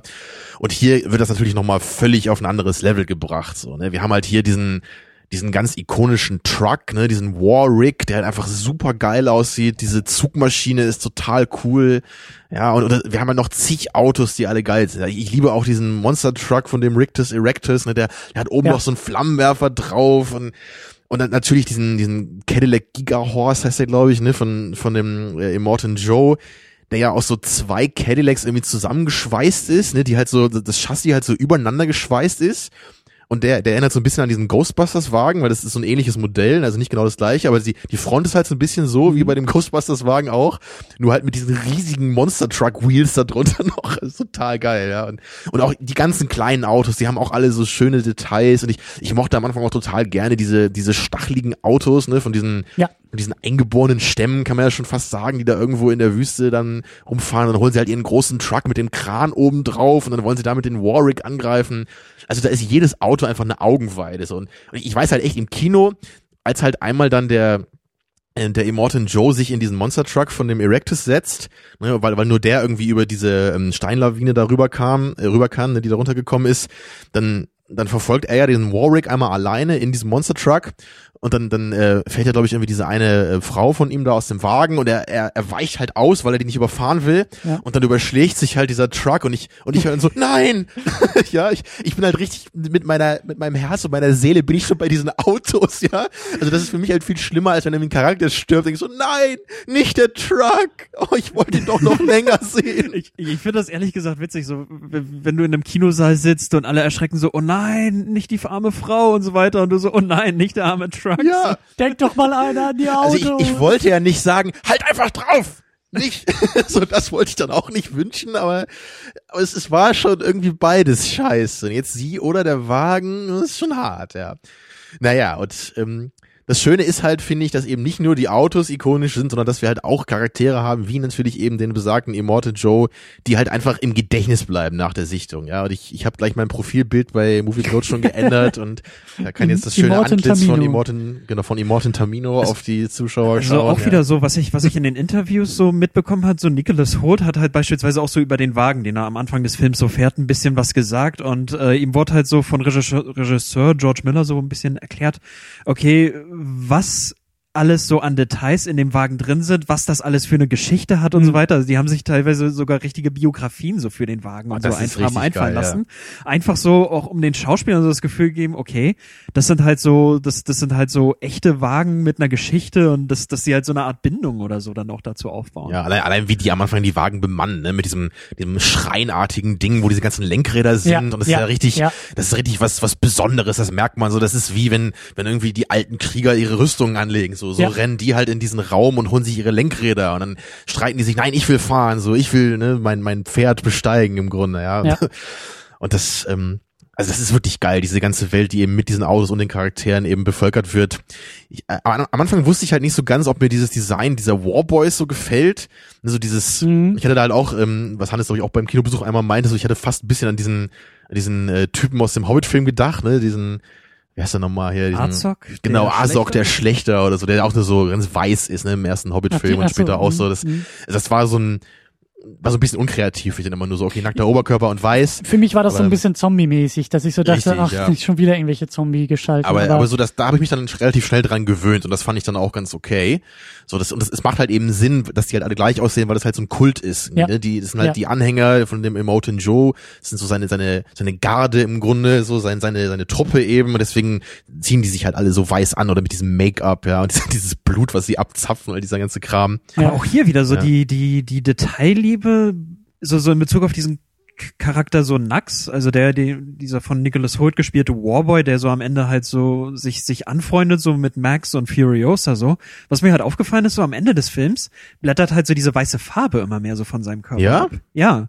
Was natürlich auch so zeigt, Mhm. okay, er, er, er, er wirft so diesen, die- diesen, diesen, diesen fanatischen Glauben irgendwie für, für Immortan Joe oder so sterben zu dürfen halt auch so ab und, und, und, und wandelt sich und es zeigt sich dann halt auch so am Körper wieder durch, durch visuelles Storytelling. Genau das, genau das Was meine ich. Einfach So, toll ist. wie der Film halt visuell einfach erzählt, ohne dir das ins Gesicht zu schmeißen und zu sagen, guck mal, was wir uns hier Tolles ausgedacht Ja, haben. was ich jetzt gar nicht bemerkt habe, zum Beispiel Ja, beim ersten und das- Mal. Ja. Und, und halt, Ja, halt, ist halt doch auch ein, toll. ein Detail, das, das, das ich auch sehr, sehr faszinierend fand, was mir auch erst beim, beim dritten Mal aufgefallen ist, so ist, äh, ähm, der, der erste Shot von Furiosa sagt bereits so einiges, denn zuvor sehen wir halt so wie Max irgendwie auf dem Rücken so diese, die, diese ganzen Informationen eingebrannt werden und dann Mhm. kurz bevor er äh, sich, sich irgendwie losreißt und so weiter, soll ihm so ein Brandeisen so eingebrannt werden, so auf den Nacken. Und das den hat ersten sie im Shot, Nacken, den wir ja. von Furiosa sehen, ist halt, sie hatte eben dieses Mal auf dem Nacken, dass ihr eingebrannt worden ist als Kind. Und das zeigt sofort, okay, wir wissen sofort, wer das ist. Sie war halt mal eine Sklavin, Ja. aber sie bewegt sich relativ frei. Sie wird dann auch irgendwie als Imperator äh, äh, angesprochen so.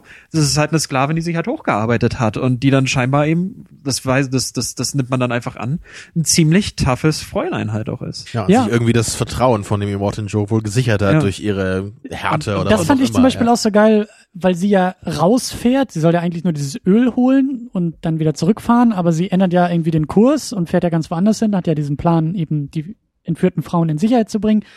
Und ich fand, ich fand die Reaktion auch, auch sehr stark. Das hat gedauert, bis auch ihre eigene Karawane gemerkt hat, was sie eigentlich vorhat. Das war ja Mhm. erstmal noch, die Leute krabbeln an einem Laster irgendwie zu ihr nach vorne und fragen, was ist eigentlich los? Ja, ja, wir fahren ja woanders rum.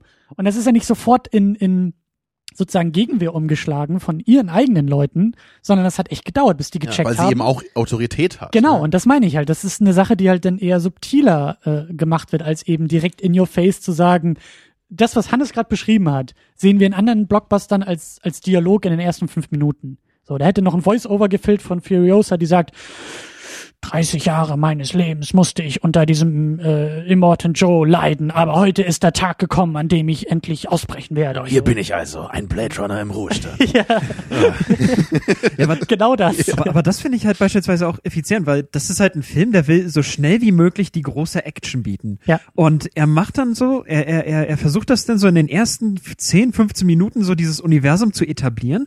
Und das gelingt halt durch diese Details enorm effizient. Also Ja. das ist wirklich so einfach die Art, wie man es richtig macht auch. Das ist auch so eine Sache, äh, weil wir ja wissen, dass Hollywood uns äh, jede Woche zuhört, ähm, die ich nochmal ganz klar so ausformulieren will und in die Richtung ging, die ich vorhin so schwer erschlossen Okay, die habe. Männer in den Anzügen, einmal zuhören jetzt. Genau, Excel-Tabelle einmal kurz zumachen Mhm, und dann geht's Äh, gleich Kann ich, weiter. kann ich dann Charlize Theron sagen, dass ich noch zu haben bin? Richtig aus. Ich sag Tom Hardy, dass ich noch zu haben bin, ey. Ich wollte gerade sagen, sollst du nicht eher den Autos, aber nicht eher den Autos? Oh ja, oder dem, dem Monster Truck. Komm, überfahr mich, bitte. Ich wollte gerade sagen, dass du noch keinen Wir können auch ausrichten, dass du keinen Führerschein hast, aber Ja. daran arbeiten würdest, um so ein Ding zu fahren. Ja, in dem Monster Truck möchte ich bitte meinen Führerschein machen. Führerschein Klasse M? Oha, ja. was, was ich sagen will, ist, ähm, ich glaube, äh, der Film wird jetzt sehr euphorisch abgefeiert. Völlig zu Recht. Wenn der Film Wellen schlägt für die Zukunft des Kinos, dann bitte nicht nur sagen, wir machen jetzt alles in praktischen Effekten und wir machen jetzt alles orange und wir machen jetzt überall einen Sandsturm rein und bei Nacht ist alles blau, sondern genau das sich nehmen, diese Detailliebe und dieses äh, visuelle Erzählen, dieses subtile visuelle Erzählen, das will ich in meinen nächsten Blockbustern sehen. Das muss dann nicht orange aussehen, das muss dann auch nicht komplett mit praktischen Effekten sein, sondern das nimmt mich als Zuschauer doch ernst und nimmt mich auf Augenhöhe mit. Und ich muss nicht alles ausgesprochen bekommen. Ich muss nicht alles mit dem Holzhammer direkt in die Fresse Das, kriegen. das finde ich auch gerade bei den Charakteren hier halt echt interessant, weil das, also anscheinend bei der relativ wenigen Kritik, die man so lesen kann, lese ich halt zumindest immer das, dass halt viele eben sagen, dass die Charaktere irgendwie zu flach seien, stellenweise irgendwie zu platt oder so. Und ich finde da halt, es, es gibt halt schon einen, einen Unterschied zwischen minimalistisch und platt. ja, Der ist ja, halt nicht immer einfach Und da, muss man halt wahrscheinlich den Film auch öfter gucken, äh, hin und wieder mal, um das halt genauer zu erkennen, weil dann genau diese Details, die du jetzt eben sagst, Hannes, ne, so mit diesem Mal auf dem Rücken und sowas, wie das halt gezeigt wird, das ist halt genau sowas, was eben dafür wichtig ist. Dass du halt nicht einfach nur denkst, okay, ich sehe hier irgendwen, der diese Geschichte halt macht und es ist völlig egal, wer da ist, sondern es ist eher dieses, dass du durch, durch clevere kleine Details und gute Einstellungen halt selber deine Assoziationen halt sofort hast. Ja. Und ich habe halt schon das Gefühl gehabt immer, dass ich ich konnte mir halt was unter Furiosa vorstellen und ich Ja. konnte mir auch was unter Max vorstellen. Obwohl natürlich dann nicht viel irgendwie explizit mit gemacht wird mit diesen Figuren. Ja, gerade bei Max, da hast du stellenweise das Gefühl in dem Film, so, ach, der ist ja auch noch da, so, ne? Also, Mhm. gerade, gerade so im ersten Drittel oder Viertel, da ist er ja kaum da, aber der ist halt vorne an so ein Auto gefesselt, ja? Ja. Also, er macht ja nichts, er kann auch nichts machen. Da geht's halt viel mehr um Furiosa dann. So später finden die beiden dann ein bisschen mehr zusammen und das, ich fand das auch da wieder sehr gut, wie das, wie sich das lange aufgebaut hat, dass die am Anfang sind die halt voll gegeneinander noch. Die schlagen sich in ihrer ersten Szene natürlich. Danach sind die sich voller Misstrauen. Max halt, hält ja nicht immer eine Waffe an Kopf. Ja, danach so die nächsten fünf bis zehn Minuten. Und das bröckelt halt langsam auf. So, die entwickeln halt langsam wieder eher durch Blicke eigentlich und, und durch das, was sie erleben, halt langsam eine Beziehung zueinander. So. Und, und auch da diese tollen Momente im Detail. In dem Moment, wo sie ihm die Kombination, äh, Startkombination für das Auto mitgibt. Er schnappt sich ja erstmal das Auto, will ja dann da abhauen und die Frauen rennen ja alle hinterher, weil Furiosa weiß, er kommt nicht weit durch diese Startkombination. ja. So, das dauert dann ja auch eine gewisse Zeit, bis sie ihm dann irgendwann im entscheidenden Moment sagt, wie das Auto zu starten ist. Das ist halt auch wieder was Kleines, Subtiles, aber das zeigt ja, da baut sie ein bisschen Vertrauen auf. Ganz zum Schluss, wenn er endlich äh, seinen Namen sagt, auch da sozusagen die Rückbewegung des Vertrauens. Und ähm, wie du sagst, das ist minimal, aber das ist überhaupt Ja. nicht platt. Also für für mich geht das so ein bisschen in die Richtung von Drive vielleicht. So, du, hast halt diesen Charakter von Ryan Gosling da, der, der sagt halt kaum ein Wort in dem Film.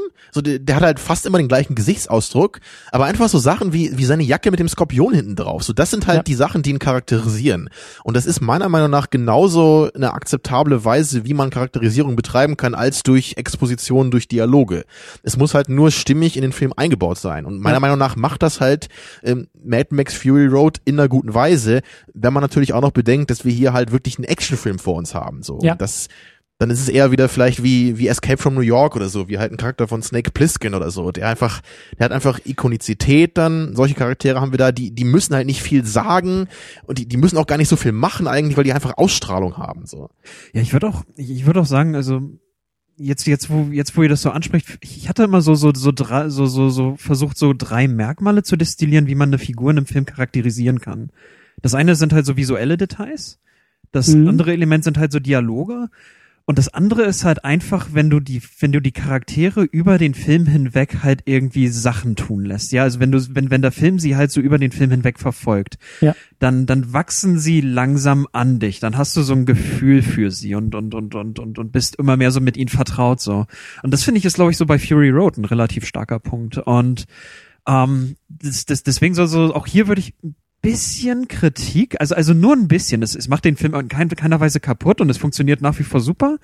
Aber ich glaube, ich hätte mir trotz dieser sehr effektiven Charakterisierung trotzdem noch so einen kleinen Moment gewünscht und so weiter, wo sie, wo sie, wo, wo ein bisschen mehr so dieses, dieses Bonding zwischen den Figuren passiert, so auch so zwischen diesen Wives und zwischen Mad Max und Furiosa oder wo man vielleicht so auch, auch meinetwegen in so einer sehr schweigsamen Szene halt so sieht, was, was irgendwie dieser Green Place oder so für Furiosa bedeutet oder Ja. was vielleicht der Tod seiner, seiner Tochter in diesem Film halt für Max bedeutet Ja. oder so, weil ich, ich hatte immer so den Eindruck, dass diese emotional recht intensiven Szenen die, die, die kamen ein bisschen zu plötzlich. Also da dachte ich halt so, okay, Gerade oh, okay, auch- das, das, das passiert. Ich hatte so das Gefühl, es wirkt so ein bisschen in den Film geworfen. Also gerade der, der Kniefall von Fu Furiosa, wenn Ja, man es so ja. nennen möchte, Also- ne, der, also ich- ich der war vielleicht ein bisschen zu deutlich oder so. Also- also die Oder Nax halt- auch, der auf einmal oder relativ Mhm. schnell die Seiten wechselt. Ich meine, klar, er sieht ein, dass seine Ideologie und sein Fanatismus halt völlig sinnlos ist und ja, zwecklos aber das war echt so von jetzt Ja. auf gleich dann, ne? Genau. Und, und die Sache ist halt, ähm, auch, auch, auch, hier die, die, diese Frauen, die am Ende des Films halt so, so, so auftauchen, bei, bei, bei denen funktioniert das halt nicht. Die, die werden halt plötzlich so im Ja. letzten Drittel des Films eingeführt und sind dann anschließend in dieser riesigen Action-Szene. Und ich hatte dann so Schwierigkeiten, irgendwie so mit diesen Frauen mitzufiebern dann. Das, also so, so bei Max und Furiosa war das ein bisschen stärker. Ähm, ich hatte aber, ich, ich, ich war aber nicht so mit totaler Gänsehaut dabei. Ja, das hatte ich so eher so bei, bei The Road Warrior. Das ist so, der Punkt, warum ich sagen würde, vielleicht The Road Warrior hat mir im Endeffekt einen Ticken besser gefallen, weil ich, weil ich, weil ich dort das Gefühl hatte, ich wurde emotional stärker, stärker berührt so von den Figuren im Film. Ich weiß, du siehst das nicht so, Tamino. ähm, aber, aber da, da, da hat das bei mir halt so ein bisschen stärker funktioniert so und weil, weil, weil so die Charaktermomente ein bisschen mehr erzeugt haben für mich auch in dem Film. Und äh, aber ansonsten halt trotzdem gut gemacht so. Ich will deine, deine Beobachtung, die ist, die ist super, also die, die Art und Weise, wie charakterisiert wird, ne? Du hast ja gesagt, drei Arten, äh, Dialoge, Dialoge, also was gesagt wird, Details genau, wie es aussieht und Verhalten. Zeit mit dem Film, mit den Genau. Charakteren verbringen. Ich Ja, oder würd- Handlungen einfach der Figuren. Ne? Ich würde, äh, Ja. ähm, ja, Action im wahrsten Sinne des Wortes. genau, ja. Ähm, ich würde noch eine vierte dazu holen, die ich jetzt bei, bei Mad Max äh, dazu gelernt habe. Äh, das Grunzen. Oh, ja. Ich liebe Max und da liebe ich auch Tom Hardys Originalstimme, die so tief ist. Und da, das war Ich glaube, das hat George Miller bei Ein Schweinchen namens Babe gelernt. So.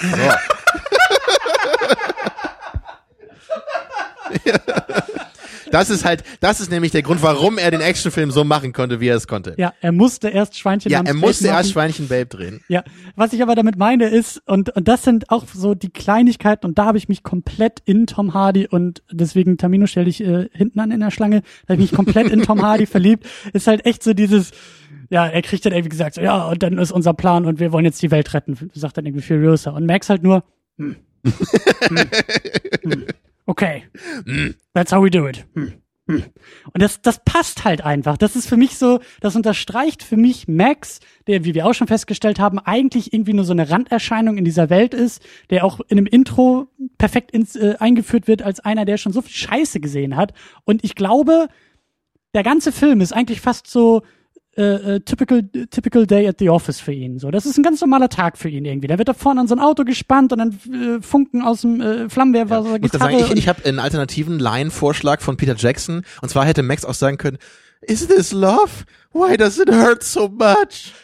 Ich glaube, das hat er immer gesagt, wenn er. hm, hm. Ich glaube, das stand im Drehbuch, ja.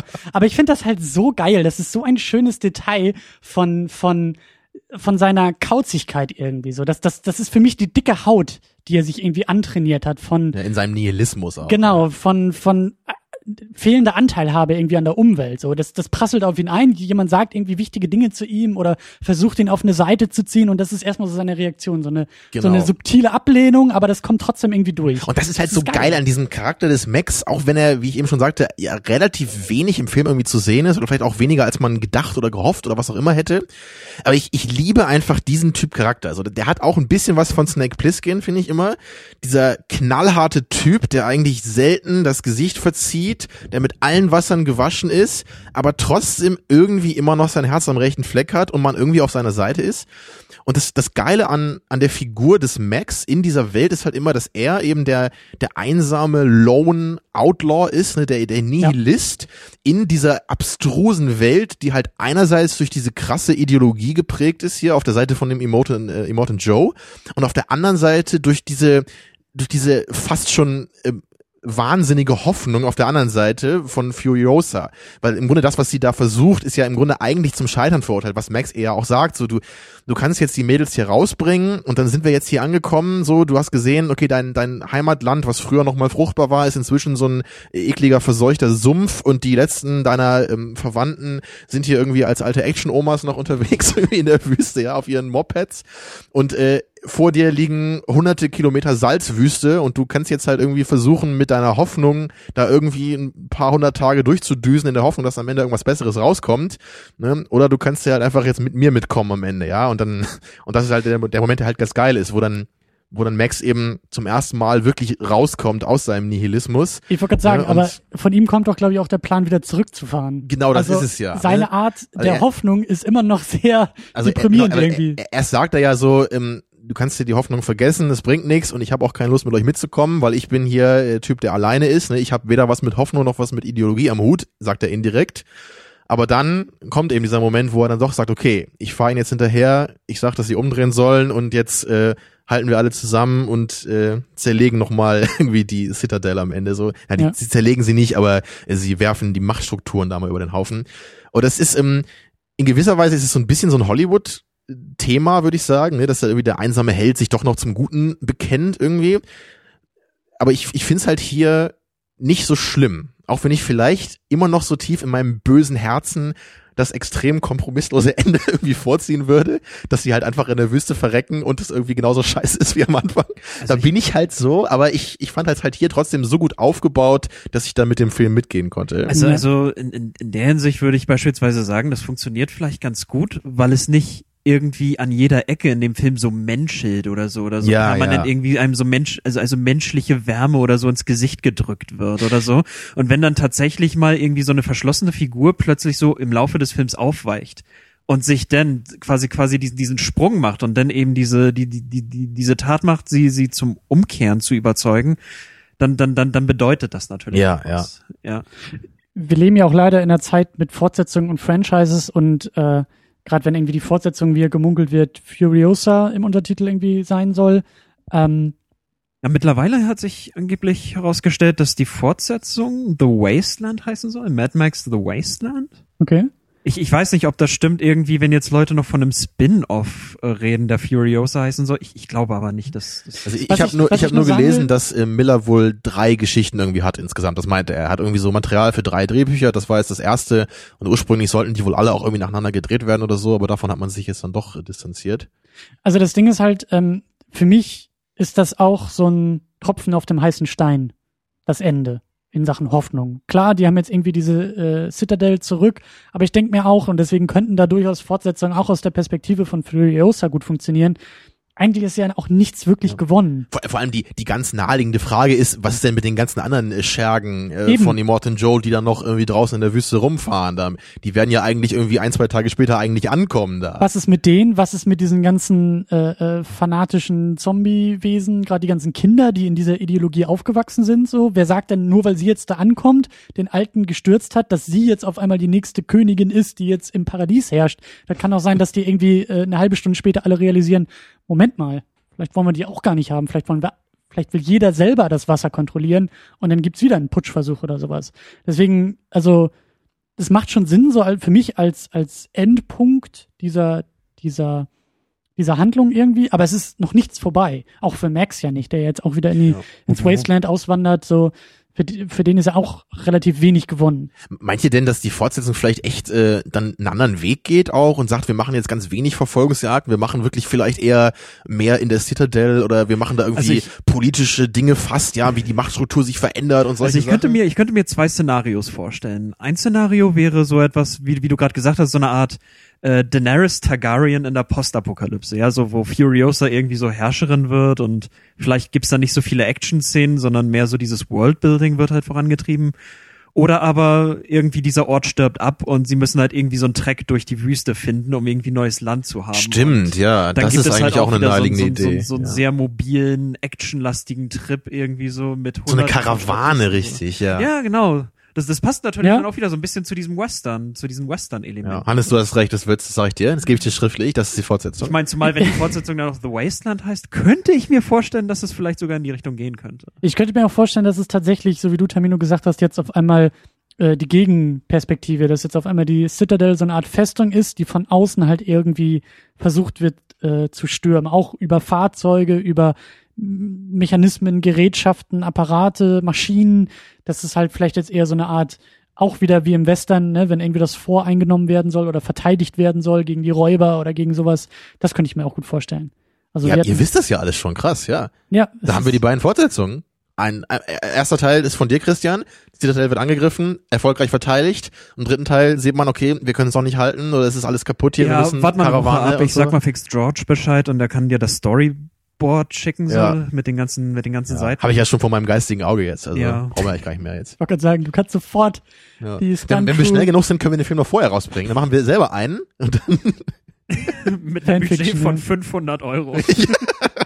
Ich, das hier ist die Und Citadel. Ich wollte gerade sagen, so Stop-Motion-Film oder so aus dem Leben Ja. nachgebaut. Deine Topfpflanze ist dann irgendwie die äh, Grünanlage auf dem Dach und ja. Oder Gießkanne als Wasserfall. Das ist von da unten nur so die Lego-Männchen, wie sie immer so, äh, ich kann nicht so hochspringen. Wir können dann irgendwo auf dem Spielplatz in der Sandkiste drehen, dass wir auch ein bisschen Sandstürme erzeugen und so. Ja, das ist unser. Endzeit-Setting. Ja, großartig. Gute großartig. Idee, du denkst mit. Das gefällt mir. Ich will aber auch weiterdenken Und ich würde gerne jetzt versuchen, wenn ihr mit mir kommt, nochmal auf die etwas allgemeineren Themen, die wir auch schon angeschnitten haben, aber jetzt sozusagen nochmal eine Ebene höher gehen. Genau, weg von der Narration, vielleicht ein bisschen eher Ja. zur Ebene der Symbolhaftigkeit noch. So. Und das ist halt für mich auch sozusagen aus meinem Eingangsplädoyer äh, äh, ein Argument, warum ich den Film auch so stark finde. Ich habe ja gesagt, der Film steht für etwas. Der Film macht eine Aussage. Der Film auch mehrere Aussagen eher. Und das ist halt eben auch, das liebe ich dann eben auch bei bei Popkultur, bei Blockbustern. Das muss nicht tiefgründig sein. Das muss auch nicht nicht ähm, wie soll ich sagen, das darf Spaß machen, das darf auch, das darf auch knallen, da darf, dür- dürfen auch Autos kaputt gehen, aber es muss für irgendetwas stehen, es muss was bedeuten. Also das, das finde ich aber genau, genau richtig, wie du das sagst. Weil ich, einerseits kann ich halt irgendwie nichts damit anfangen, wenn Leute halt immer meinen, oh, das ist doch nur der gleiche stumpfe Scheiß wie Transformers oder was auch immer, weil das ist es einfach nicht. Aber auf der anderen Seite braucht man halt meiner Meinung nach auch keine riesigen Diskussionen um diese Aspekte jetzt führen. So, es ist halt interessant zu gucken, was da eben so implizit drinsteckt. Aber für mich ist es immer noch ganz klar die Würze auf der Action. Und es ist nicht die Essenz dieses Films, dass da jetzt die riesige Aussage mit getroffen werden soll, meiner Meinung nach, sondern es geht in erster Linie darum, einen tollen, großartigen Summer-Blockbuster zu machen, der aber wirklich Nachhaltigkeit eben drin hat. Mit Ja. Symbolen, mit Liebe zum Detail, mit sowas. Also so Ja. würde ich diesen Film mal einordnen und genau so wünsche ich mir so einen Film halt auch. Ja, weil wenn, wenn du halt wirklich eine, eine, eine tiefgründige Aussage irgendwie treffen willst mit so einem Film, dann musst du den halt völlig anders aufziehen. Da kannst du halt nicht irgendwie 50 Prozent deiner Laufzeit irgendwie für Action äh, verwenden. So, Ich würde eher sagen 80, aber ja, wie, je nachdem, wie man es jetzt genau zählt. Ja, ne? ja. Also da, da Ähm. muss man dann eher irgendwie dann die Gänge zurückfahren und dann muss man viele Dialoge haben und, und ausgiebige Charakterentwicklung, größeren Plot und sowas. So, und dann, dann lieber halt irgendwie, also es ist fast so ein Film wie, wie äh, Agirre von Werner Herzog oder so, wenn ich auch mal den, den Vergleich der Filmanalyse bringen kann. Also es ist halt eher so ein Film, der halt Symbolcharakter hat irgendwie in sich drin, obwohl Agirre jetzt wenig Action hat, ja. Aber das ist einfach, du hast halt so ein paar Figuren, die halt für irgendwas stehen, wenn du so willst. Du Ja. kannst die halt einfach auch als Figuren in einem Plot sehen, die irgendwas erleben. Ne, da haben wir auch bei Adams Äpfel gerade drüber geredet, über diese Sache, Ja, ne? ja. Tatsächlichkeit oder eben nicht. Und du kannst halt hier dann eben, dann guckst du halt auf den Immortan Joe. Entweder ist er halt der Villain, es geht halt darum, ihn zu besiegen und ihm zu entkommen, oder du guckst halt eher so, für was steht er, ne? Ja. Er steht irgendwie für ein bisschen diese Kontrolle, ne, für irgendwie so, ein, so eine Ideologie in gewisser Weise, ne, für diese, die, diese Macht, die halt eben durch seine Ressourcen hier äh, begründet wird, genau wie Tyrannei, diese, genau das, ja, Diktatur. genau wie diese anderen, äh, seiner Kollegen in Anführungsstrichen, ne, der eine kontrolliert eben die Benzinversorgung, der andere die Waffen und so.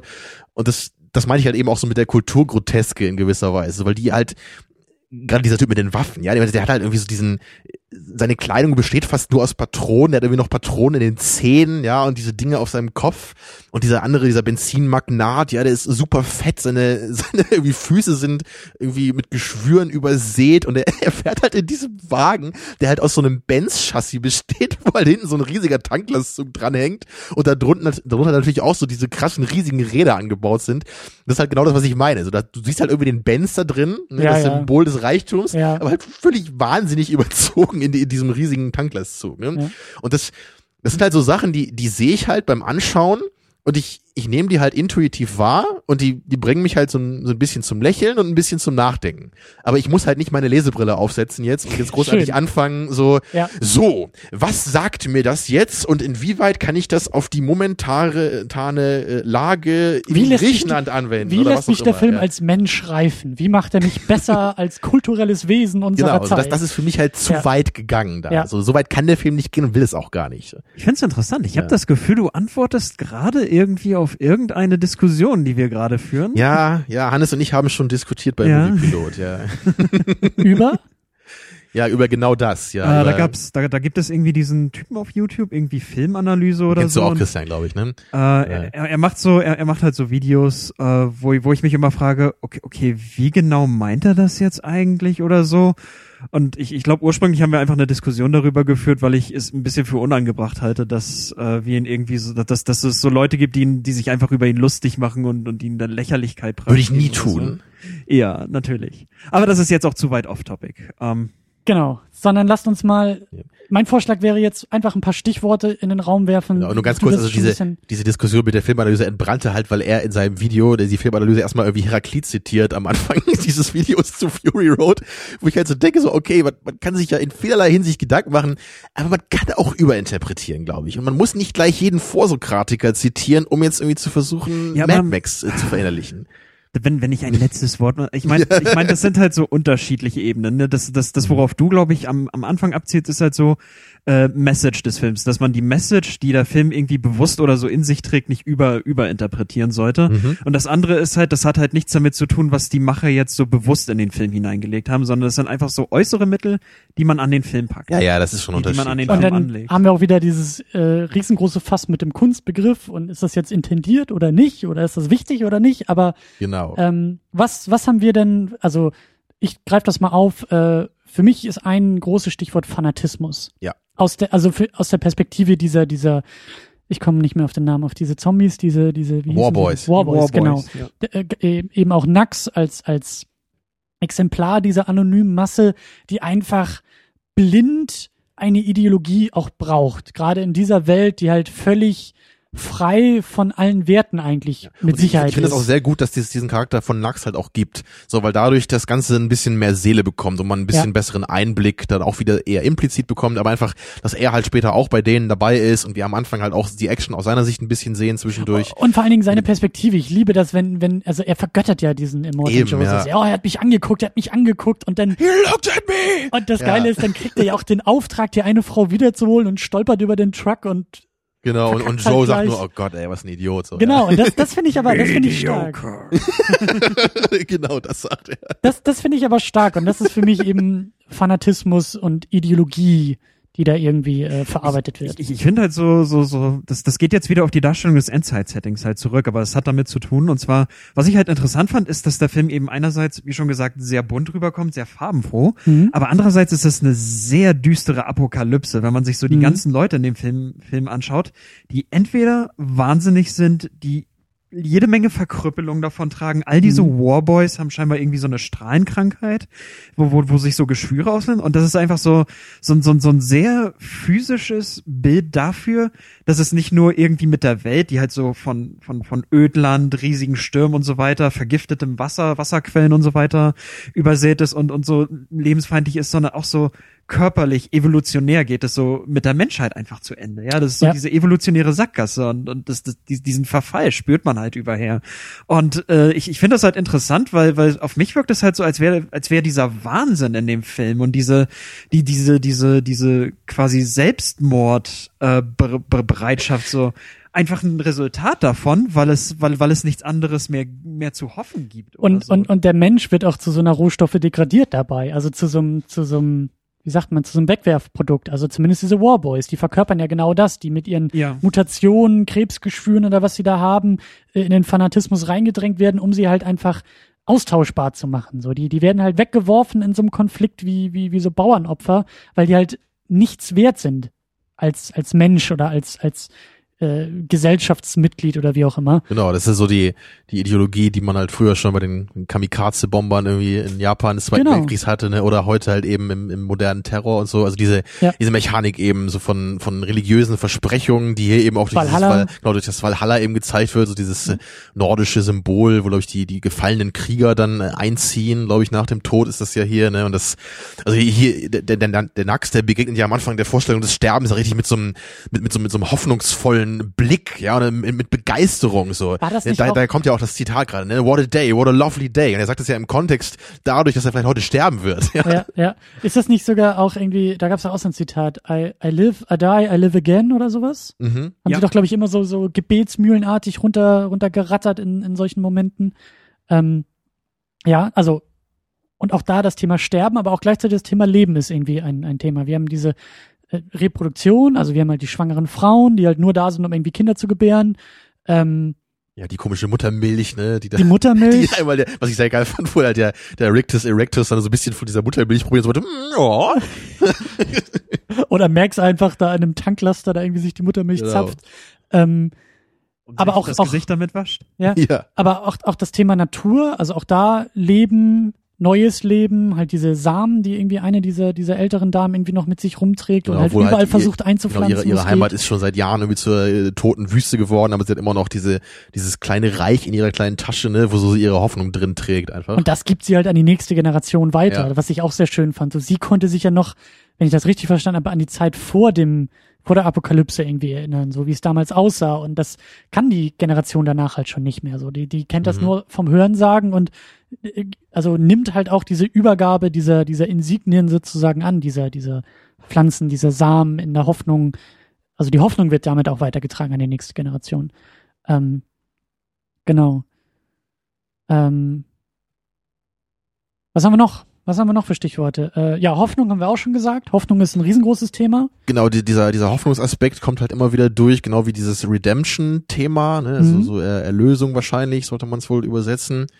Ich finde auch Was- Nihilismus so ein schönes Stichwort, was du zu Max gesagt hast, was ich so Mhm. gar nicht jetzt parat hätte, aber das passt perfekt. Genau, er ist halt eben der Gegenentwurf zu der Hoffnung, so. Ja. Das, Also dieser Erlösungsgedanke ist natürlich auch interessant, weil der gilt ja eigentlich für, für, für Furiosa in diesem Film auch. Und äh, das, das charakterisiert sie halt auch wieder eigentlich bloß so mit einem Wort.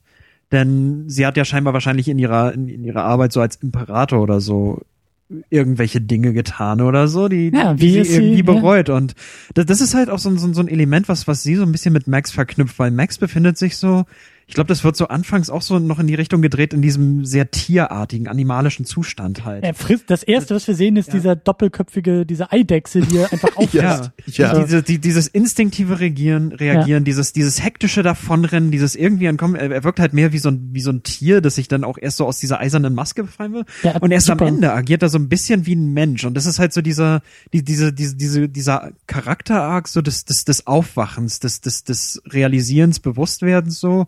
Das vielleicht. ja, ich meine, das ist ja auch genau der Diese- Punkt, wo er sich halt mit der Muttermilch das Gesicht abwischt, ne, vielleicht abwäscht. Auch so diese, Mhm. diese Also Geister- deutlicher geht's ja eigentlich nicht mehr dann. Stimmt, ja. Vielleicht halt auch so diese bisschen diese diese diese Geistererscheinungen, die halt sie jagen ihm halt anfangs Angst ein und später, ich weiß nicht so so so hat er so seinen Frieden damit geschlossen und so weiter oder oder Ich würde sagen, der so Prozess als beginnt. Das, das Also ist, ist nicht auch das, das letzte Mal, dass er seine Tochter sieht, vor dem Moment, äh, als er dann die, äh, die alten Frauen äh, da zurück aus der Wüste holt, also den ich glaube, das ist das vorletzte Mal. Das letzte Mal ist halt während dieser Action-Szene, wo er seine Tochter sieht, die halt so die Hand an die Stirn hält und dann macht er halt dasselbe und bekommt halt so ein Pfeil Ah, das Ja, war das in den noch. Kopf, okay. aber der wird halt durch die Hand abgefangen. aber, aber in dem Moment hilft ihm dann ja diese ja, Fantasie, also, also ne? das Und ist halt ist etwas, mehr ist, was er, Angst. Wo, wovor er halt nicht mehr davonläuft, sondern Ja. wo, womit er halt leben lernt, was er dann sogar irgendwie umarmt. Und jetzt, um den, den Bogen zu spannen, wieder zurück zu Furiosa, ist halt so, wahrscheinlich hatte sie, bevor der Film anfängt, so einen ähnlichen Erwachensmoment und hat halt diesen Plan gefasst, dass sie irgendwie durch, durch, durch gute Taten und, und indem sie halt diese Frauen rettet, äh, vielleicht so hofft, Erlösung zu erfahren. Das ist ja auch genau ihre ihre ihre Makelzeichnung, dass sie halt einen Arm hat, ist ja auch, glaube ich, genau in der Hinsicht eben gedacht. So, sie hat halt eben einen Arm, ist also als als schwach irgendwie gezeichnet Mhm. in gewisser Weise, aber sie hat eben diese Prothese und sie verkörpert im Film eigentlich die ganze Zeit Stärke. Sie ist halt nie irgendwie Mhm. schwach eigentlich. Mhm. Das zeigt halt, dass sie halt einen enorm starken Willen hat. Sie geht halt über ihre eigenen Limitierungen im Grunde hinaus. So, also das das, das ist halt genau das, was ich meine. Das ist halt geil. So dieses, dieses äh, Brandzeichen im Nacken, diese Armprothese, das gibt uns halt eigentlich schon eine ziemlich gute Idee von ihrem Charakter. Ne? Ohne dass überhaupt darüber geredet wird, halt, irgendwann im Film. So, Ja. ne? Und das ist eigentlich auch schon das nächste Stichwort. Ich will es auch nicht ausbreiten, weil ich die Diskussion auch ein wenig, äh, ähm, ähm, also sie ist gut, sie ist sinnvoll, aber ich glaube, sie wird schon überall anders geführt und vielleicht auch ein bisschen zu sehr geführt. Aber das Thema Feminismus, ich habe schon zu dir, Tamino, Mhm. gesagt, das ist, glaube ich, der feministische Film, den du jemals gesehen hast. Ähm, muss man vielleicht ein bisschen definieren, warum ausgerechnet dieser Film irgendwie jetzt so verhandelt wird und so diskutiert wird. Ähm, Mir, mir ist inzwischen, glaube ich, auch schon eingefallen, wie ich das für mich selber auch äh, gut erklären kann. Weil ich, ich denke zum Beispiel im, im Vergleich an Sucker Punch, ja, von Snyder, wo halt auch so diese Diskussion immer geführt wurde, so, hey, guck mal hier, ich mache hier den geilen feministischen Film, weil ich habe nämlich jetzt hier nur Frauen als Actionhelden, weißt du, und die, Mhm. die treten jetzt Ärsche, so, und das ist halt so, okay, I get it, ja, also ich sehe, was hier gemacht werden soll, ähm, nur, nur jetzt hast du halt hier bei, bei Mad Max Fury Road war es halt bei mir so, dass ich halt gar nicht das überhaupt gemerkt habe. So, ich bin halt erst im Nachhinein darauf gestoßen, weil halt eben dauernd diese Diskussion geführt wurde. Überall ja. liest du halt davon. Ja. Manche meinen, oh, ist ja völliger Bullshit, das ist überhaupt nicht da drin. Manche meinen, ja, das ist halt auf jeden Fall da drin und und so weiter und so weiter. Aber ich glaube, der der äh, beste oder das größte Kompliment an den Film in feministischer Hinsicht ist halt vielleicht gerade das, dass ich es halt gar nicht bemerkt habe sofort, weil es für mich halt einfach normal vorkam. Es kam für mich halt so vor, äh, wie es sein soll. Ich habe hier eine ja. Frau an der Seite meines Protagonisten. Beide sind im Grunde gleichwertig. Man kann sich fast fragen, ob es ihre Geschichte ist. Beide sind sinnvolle Charaktere, auch wenn minimalistisch und so, aber ich, ich nehme beiden einfach total ihre Rolle ab und ich habe halt nicht eben wie den vorhin schon erwähnten Moment bei Into Darkness oder so, wo ich halt einfach nur dumm aufstöhne, weil ich halt gerade wieder hier sehe, was äh, was halt dem Regisseur einfällt, mit seiner weiblichen Heldin machen zu können. Ja. Guck mal, sie ist hübsch in Unterwäsche, ja. Ja. So und äh, und ich meine, was glaube ich manche dem Film dann irgendwie immer so als Gegenargument vorwerfen, ist doch, guck mal hier, da haben wir doch diese fünf Mädels, ne, die für Josa da rausholt und die haben doch gleich wieder hier ihre leicht bekleideten Sachen an und die sind doch auch wieder nur Augenschmaus fürs Publikum und so. Und also ich, ich habe das halt überhaupt nicht so wahrgenommen. So, ich habe halt weder Furiosa so aktiv als Bruch mit dem Genre wahrgenommen, noch habe ich halt diese Frauen so als typische Damsel in Distress oder so wahrgenommen. Für mich waren sie halt, das, äh, es macht halt total Sinn, finde ich, dass sie halt so aussehen und so bekleidet sind. Sie sind halt eben diese Sklavinnen von dem Immortan Joe. Sie sind irgendwie Symbol für diese Reinheit in dieser Wüste aus Dreck und Gewalt und was auch immer. Und deswegen müssen die halt irgendwie so sein, finde ich. So, da kann man sich jetzt fragen, warum ziehen die sich denn nicht um in dem, im Rest des Films? Also für mich ist das halt der Symbolcharakter dieser Figuren und nicht einfach nur, oh, guck mal, wie geil die aussehen. So. Ja, ja. Also ich, also, also ich hatte, ich hatte schon eher so ein bisschen den Eindruck, so dass der Film eine leicht feministische Schiene fährt. Eine, eine, eine, eine leicht, also eine leichte. Aber in diesem Fall muss ich auch wiederum sagen, gestört hat es mich ehrlich gesagt gar nicht so sehr. Also ich bin, ich bin jetzt beispielsweise nicht sehr feministisch orientiert. Ich bin ehrlich gesagt eher feminismuskritisch orientiert, normalerweise. Ähm, aber bei dem Film fand ich das eigentlich relativ witzig, also äh, dass das so, es, es, es lässt sich so cool als so eine Art Exploitation-Film halt auffassen, wo halt Frauen auf derbe Weise zurückschlagen und wo halt auch die Villains so cartoonhaft übertrieben halt wirken, mhm. so so in ihrer Art und Weise, wie sie Frauen behandeln. Wenn man dort so sieht, okay, die einen Frauen sind halt so Melkmaschinen mhm. und die anderen werden halt so als Breeder bezeichnet und an einer Stelle sagt halt auch dieser Immortal Joe, this is my child, my property und so weiter. Also das ist halt so. In der Höhle, wo sie gefangen ja. gehalten werden, steht ja dran, we are not things. Ja, genau, so. genau. Und das ist, es wird halt so ein bisschen Cartoon, also so, so, so, so übertrieben, dass ich so das Gefühl hatte, okay, es wirkt so ein bisschen wie ein B-Movie oder, oder wie so ein Exploitation-Film. Also gerade die Action-Omas, ne, am Ende. Diese, ja. diese Gender-Konflikte nimmt und dieses archaische Urzeit-Setting dann so, dann so ausrichtet, dass halt so die, diese bösen männlichen Willens einfach auch super böse sind. Also richtig geil ist beispielsweise diese Szene, wo, na was heißt richtig geil, aber fand ich irgendwie so ein bisschen bezeichnend.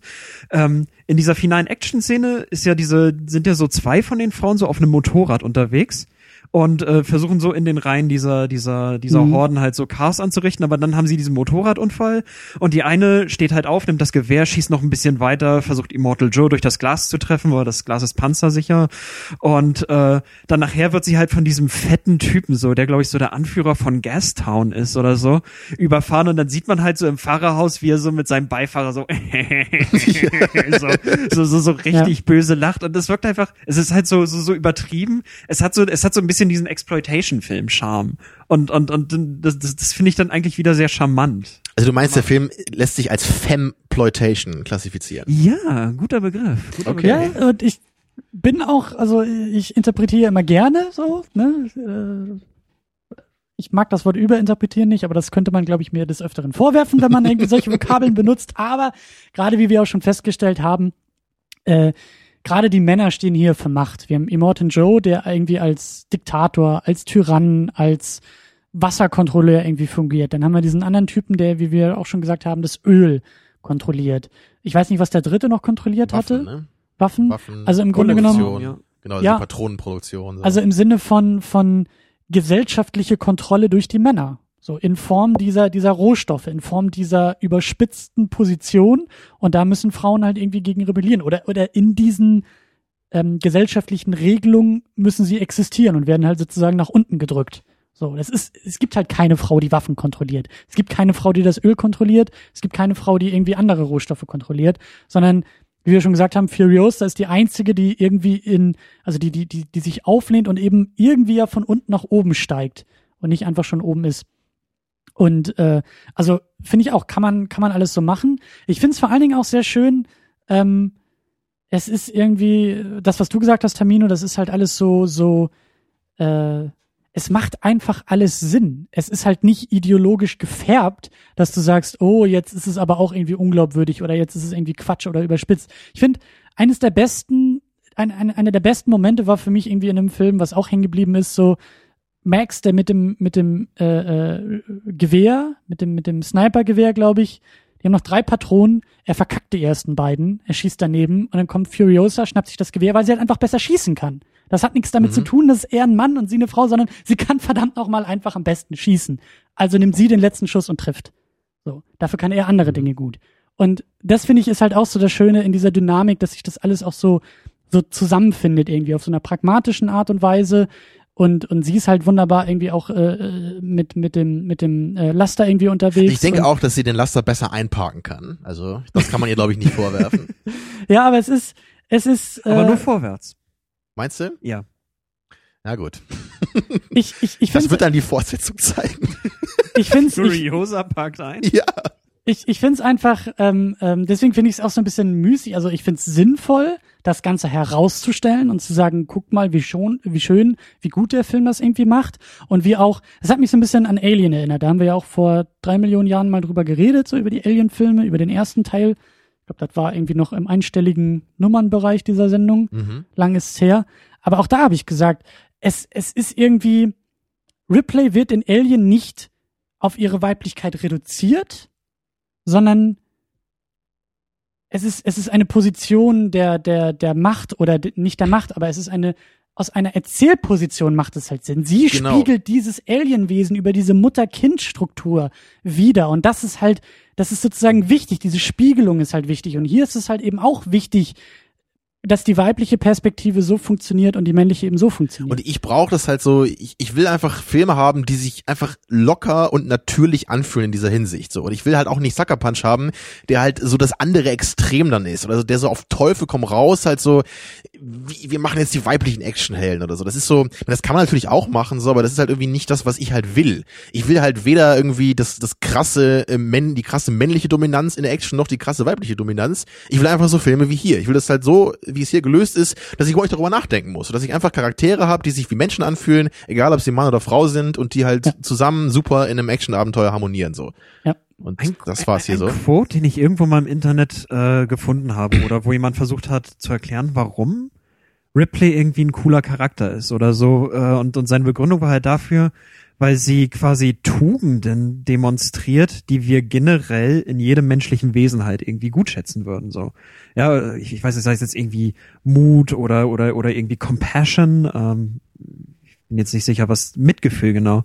Und und und das, weil weil das halt so so zur Schaustellung von Charaktermerkmalen sind, die wir egal in welchem Geschlecht halt sie die drin sind, ja. einfach einfach. Ja. Ich meine, bei Alien ist es halt auch äh, eben so, dass, dass sie halt ganz klar auch einer anderen Frau gegenübergestellt wird in dem Film. Es gibt halt diesen einen Nebencharakter und diese Szene am Anfang, wo halt diese, ähm, wo halt John Hurst Charakter da halt infiziert ist von diesem Facehugger, ne, und diese andere, die reagiert halt sehr klischeehaft weiblich dabei. Sagt so, nein, wir müssen ihn reinlassen, das geht doch nicht. Mhm. Und Ripley ist halt die Professionelle, die halt sagt, nein, der Typ ist infiziert, es ist halt scheißegal, ob wir das jetzt irgendwie toll finden oder nicht, wir können ihn nicht reinlassen, so, ja.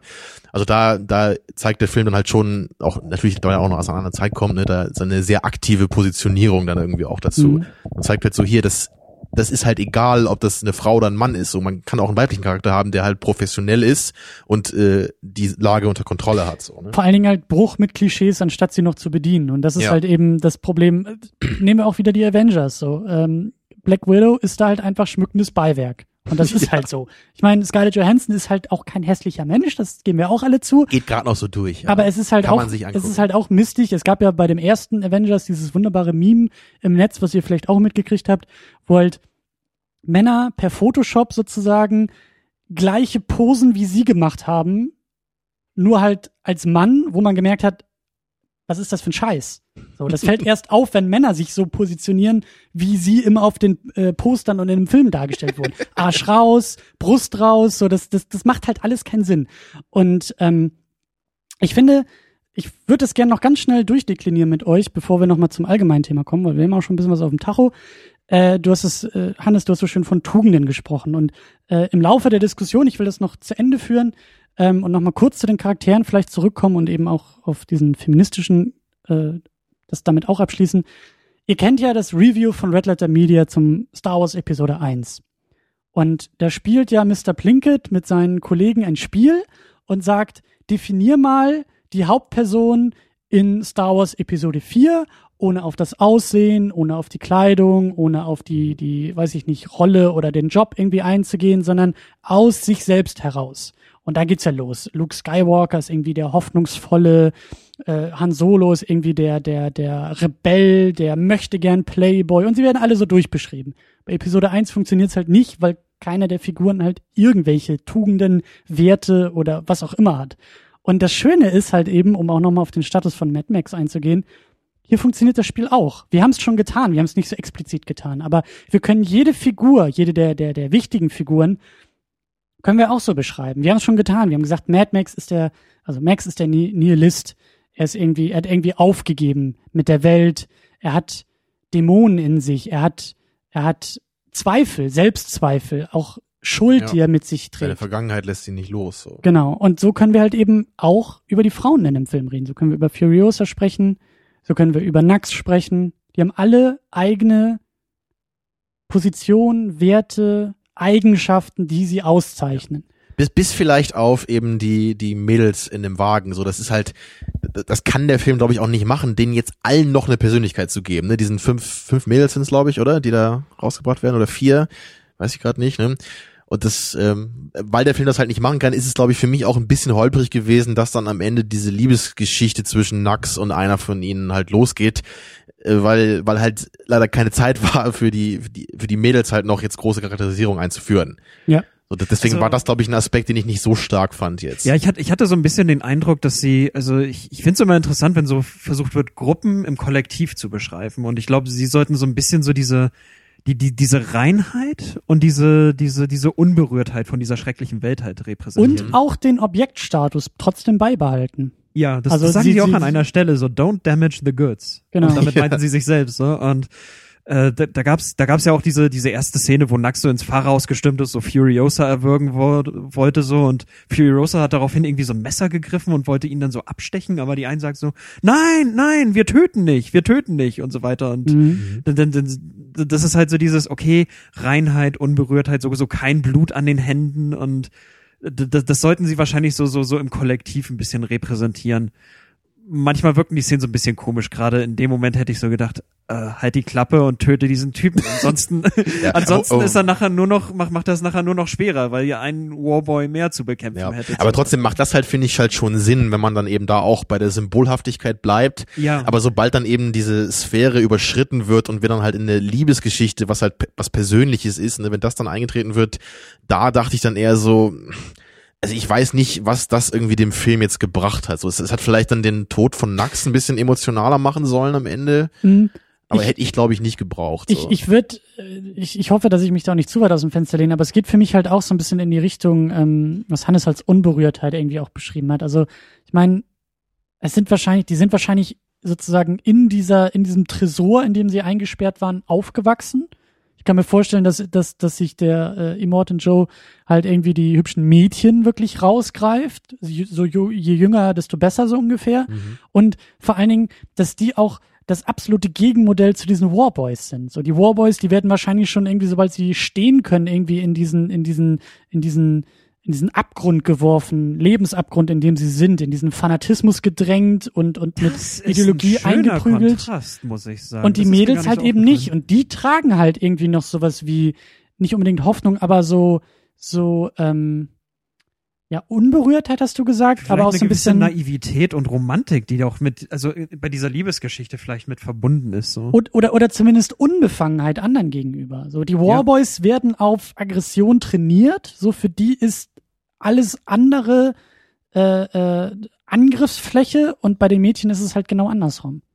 So, die Ja, das- kennen diese Erziehung ja ist nicht. halt so die kennen diese Ideologie nicht. Das ist halt auch so ein bisschen dieses Ding, was bei Equilibrium so zu zeigen ist, äh, zu sehen ist, was ihr mit dem mal gesehen habt. Mhm. Weil da geht's halt auch um so eine Welt, äh, wo halt Emotionen irgendwie unterdrückt werden, in so einer Mhm. Zukunftsvision. So der Film hat einige Probleme, aber die Ideen fand ich ganz cool. Und man sieht halt eben auch am Ende diesen Anführer dieser Welt, der halt, obwohl überall halt so Kunst und all sowas verboten ist, weil das halt nur irgendwelche Emotionen halt auslöst, dass der natürlich halt in seiner Festung irgendwie lebt, wo halt überall Bücher stehen und Bilder an der Wand hängen und so.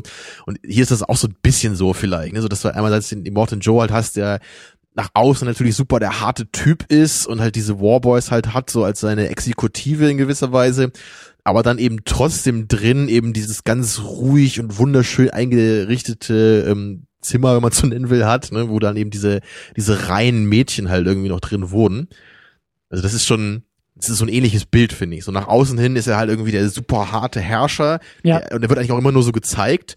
Aber er hat trotzdem irgendwie diesen, diesen Kern der Reinheit da drin. Also ich meine, er- hätte halt auch, wenn er die als Sexobjekte benutzt, hätte das halt auch so ein abgeranzter, dreckiger Schuppen sein können, wie so eine Opiumhöhle oder so, wo die drin leben oder drin hausen. So, aber so war es halt nicht. Er, die haben halt da so ein richtig, so, so eine Art Atrium haben die da ja, ne? So, wo, Ja. wo es halt so, so schön, wie es in dieser Welt irgendwie geht, halt ist, ne? Noch, ne?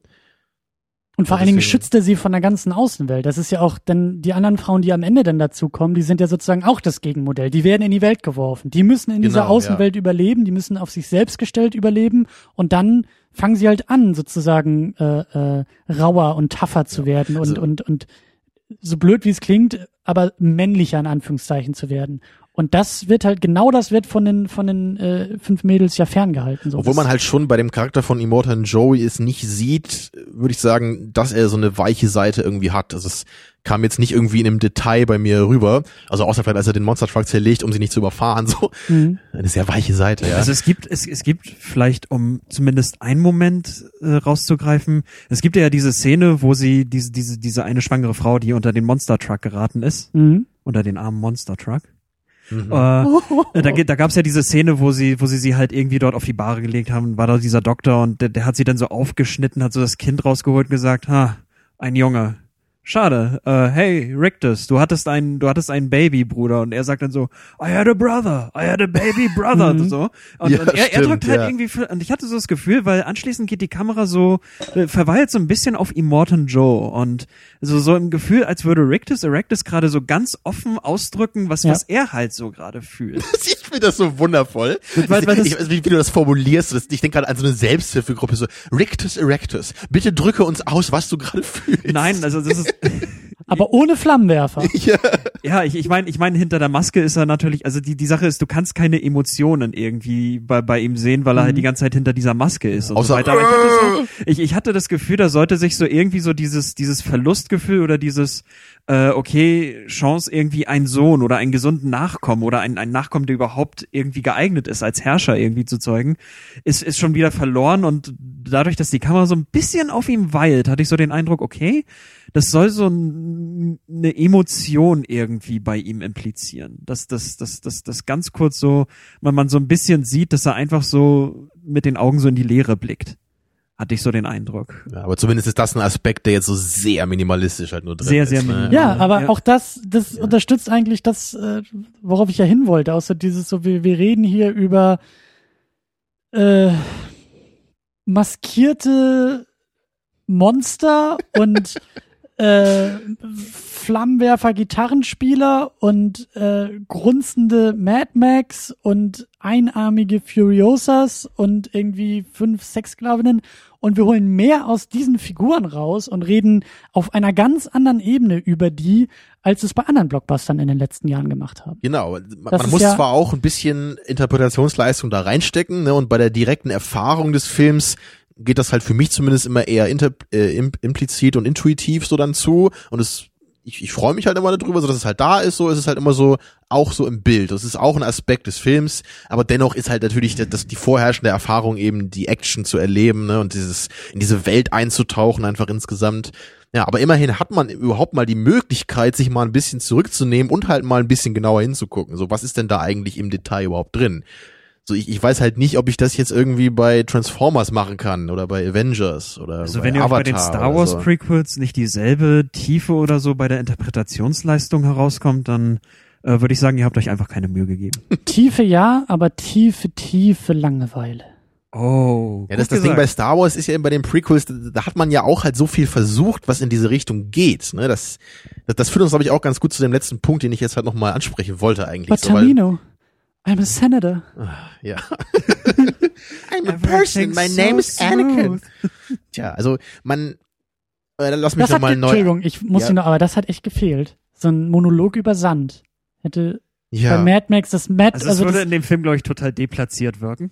Nee, oder? nee, das hätte schon gepasst, dass Das Max irgendwie zu perfekt, ja. Furiosa sagt und sagt, Sand, Sand. it's coarse, it's rough, it gets everywhere. Ja. Ja, und dann küssen sie sich, genau. weil es so clever und bedeutungsvoll wahrscheinlich ist. eher so, wahrscheinlich eher so reverse, so Sand, it's so soft, but here und dann streichelt so über Furiosa's Haut, everything is coarse. Oh. It's like poetry, so. Ja, but it und dann sagt. Furiosa, I can't, I'm a senator. ja. oh Gott, ey. So, äh, Jetzt darfst du noch ich mal wollte jetzt nochmal ansetzen beim 15. Versuch. So. Jetzt bin ich raus, nein. Wir, wir reden hier über einen Action-Blockbuster, ja. So, wir, wir reden über einen Summer-Blockbuster, über einen Film oder ein, ein Genre, was halt generell immer als relativ platt und so gilt, so was ja meistens auch stimmt. So, wir haben jetzt halt mit mit dem neuen Mad Max Film gesehen, dass man halt oder so wünsche ich mir das zumindest, man kann halt Filme haben, was du auch gemeint hast, so da ist halt zumindest ein bisschen was drin. Oder vielleicht auch nicht zumindest, vielleicht auch genau richtig, wie es sein soll. Wir haben eine gewisse Ebene, auf der irgendeine Form von Substanz ist, eine gewisse Form von Bedeutung, eine gewisse Form von Daseinsberechtigung, von eigenem Stil, von, von Eigenständigkeit einfach. Und das, das ist mir halt unglaublich wichtig bei einem Blockbuster, so dass ich nicht das Gefühl habe, das habe ich alles schon hundertfach gesehen und äh, das, diese ganzen Comicfilme haben halt meiner Meinung nach das große Problem, dass die sich einfach viel zu wenig voneinander abheben und unterscheiden. So, du hast natürlich immer so ein bisschen die Unterschiede, okay, du hast halt dann irgendwie den, die, die, die Marvel-Filme, die halt dann so den größeren Akzent eben auf so ein bisschen was Lockeres legen, gerade so die Avengers dann, so mit den einzelnen Gruppendynamiken und so. Und sowas finde ich halt auch cool. So, das ist halt, das, das sollte halt sehr stark da drin sein. Aber nach meinem Empfinden ist das halt immer so ein ganz bisschen halt nur. Und, und gerade so in audiovisueller Hinsicht, da sieht halt jeder Film einfach genau gleich aus. so. Und was den Plot angeht, so, da kommen halt immer irgendwelche Alien-Roboter und wollen die Welt beherrschen oder irgendwie sowas, ja.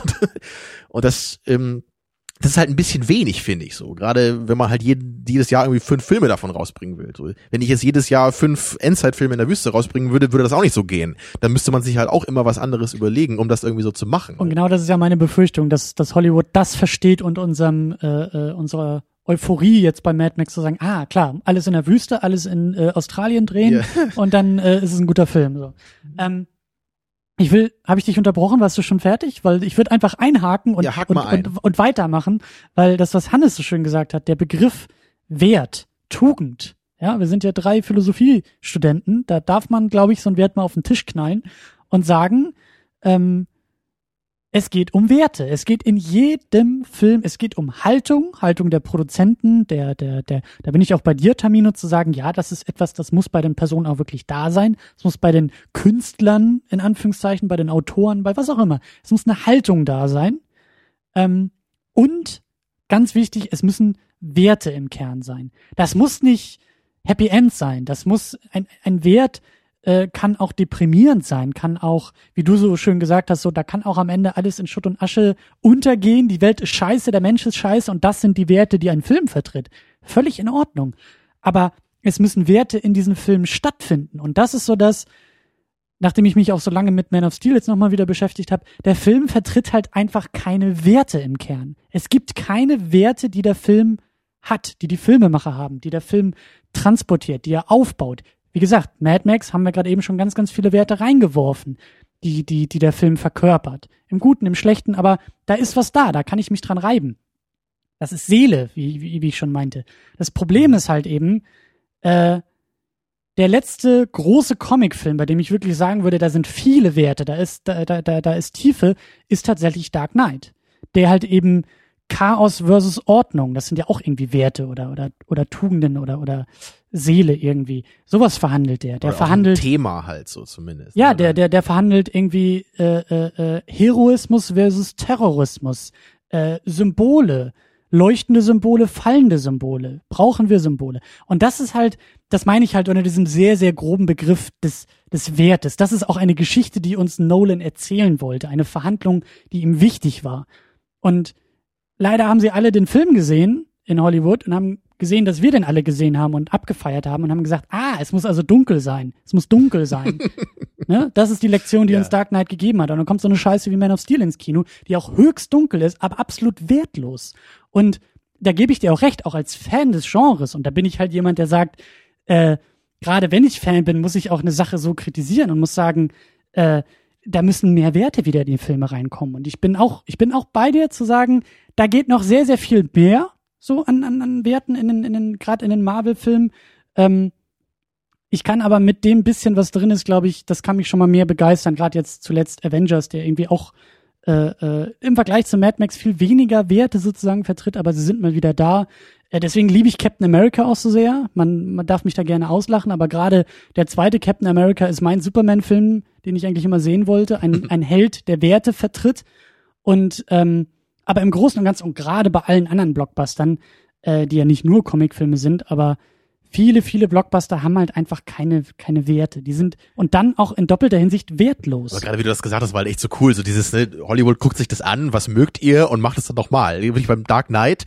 Ach so, ihr wollt also einen gebrochenen Superhelden von, also mit Beteiligung von Christopher Nolan, ähm, mit Hans Zimmer Musik. So, am Man of Steel, ja. Ja. Ne, so, Das ist das Problem. Nee, ja. so, so einfach ist es dann nicht. So, das ist schon noch ein anderer Held. So, das kann auch ein anderer, gut, ein anderer Regisseur hat's gemacht, ne, aber das kann man auch anders aufziehen. Also, es muss nicht immer dunkel sein, so, egal welcher Superheld das ist. So, es geht einfach darum, dass Substanz da ist. So, welche Genau, Form Substanz ist, ist auch ein schönes Aber. Tamino, das, das, das beantwortet, glaube ich, schon so ein bisschen, also, also eigentlich relativ klar, deine Frage, ja, ob so ein Action-Blockbuster halt, was war das nochmal irgendwie, also, also warum da so gut funktioniert oder, oder, oder was, was halt dazu führt, dass halt so ein, so ein Blockbuster wie Fury Road so gut funktioniert, weil für mich ist es, ehrlich gesagt, nie so eine große, ähm, so, so ein großes Problem gewesen in einem Actionfilm, äh, äh, so, so also also zu, zu sagen, okay, man assoziiert sowas halt nicht irgendwie mit diesem Genre, denn für mich ist eigentlich ein guter ein guter Film macht für mich einfach aus, wenn es halt so Themen in dem Film gibt,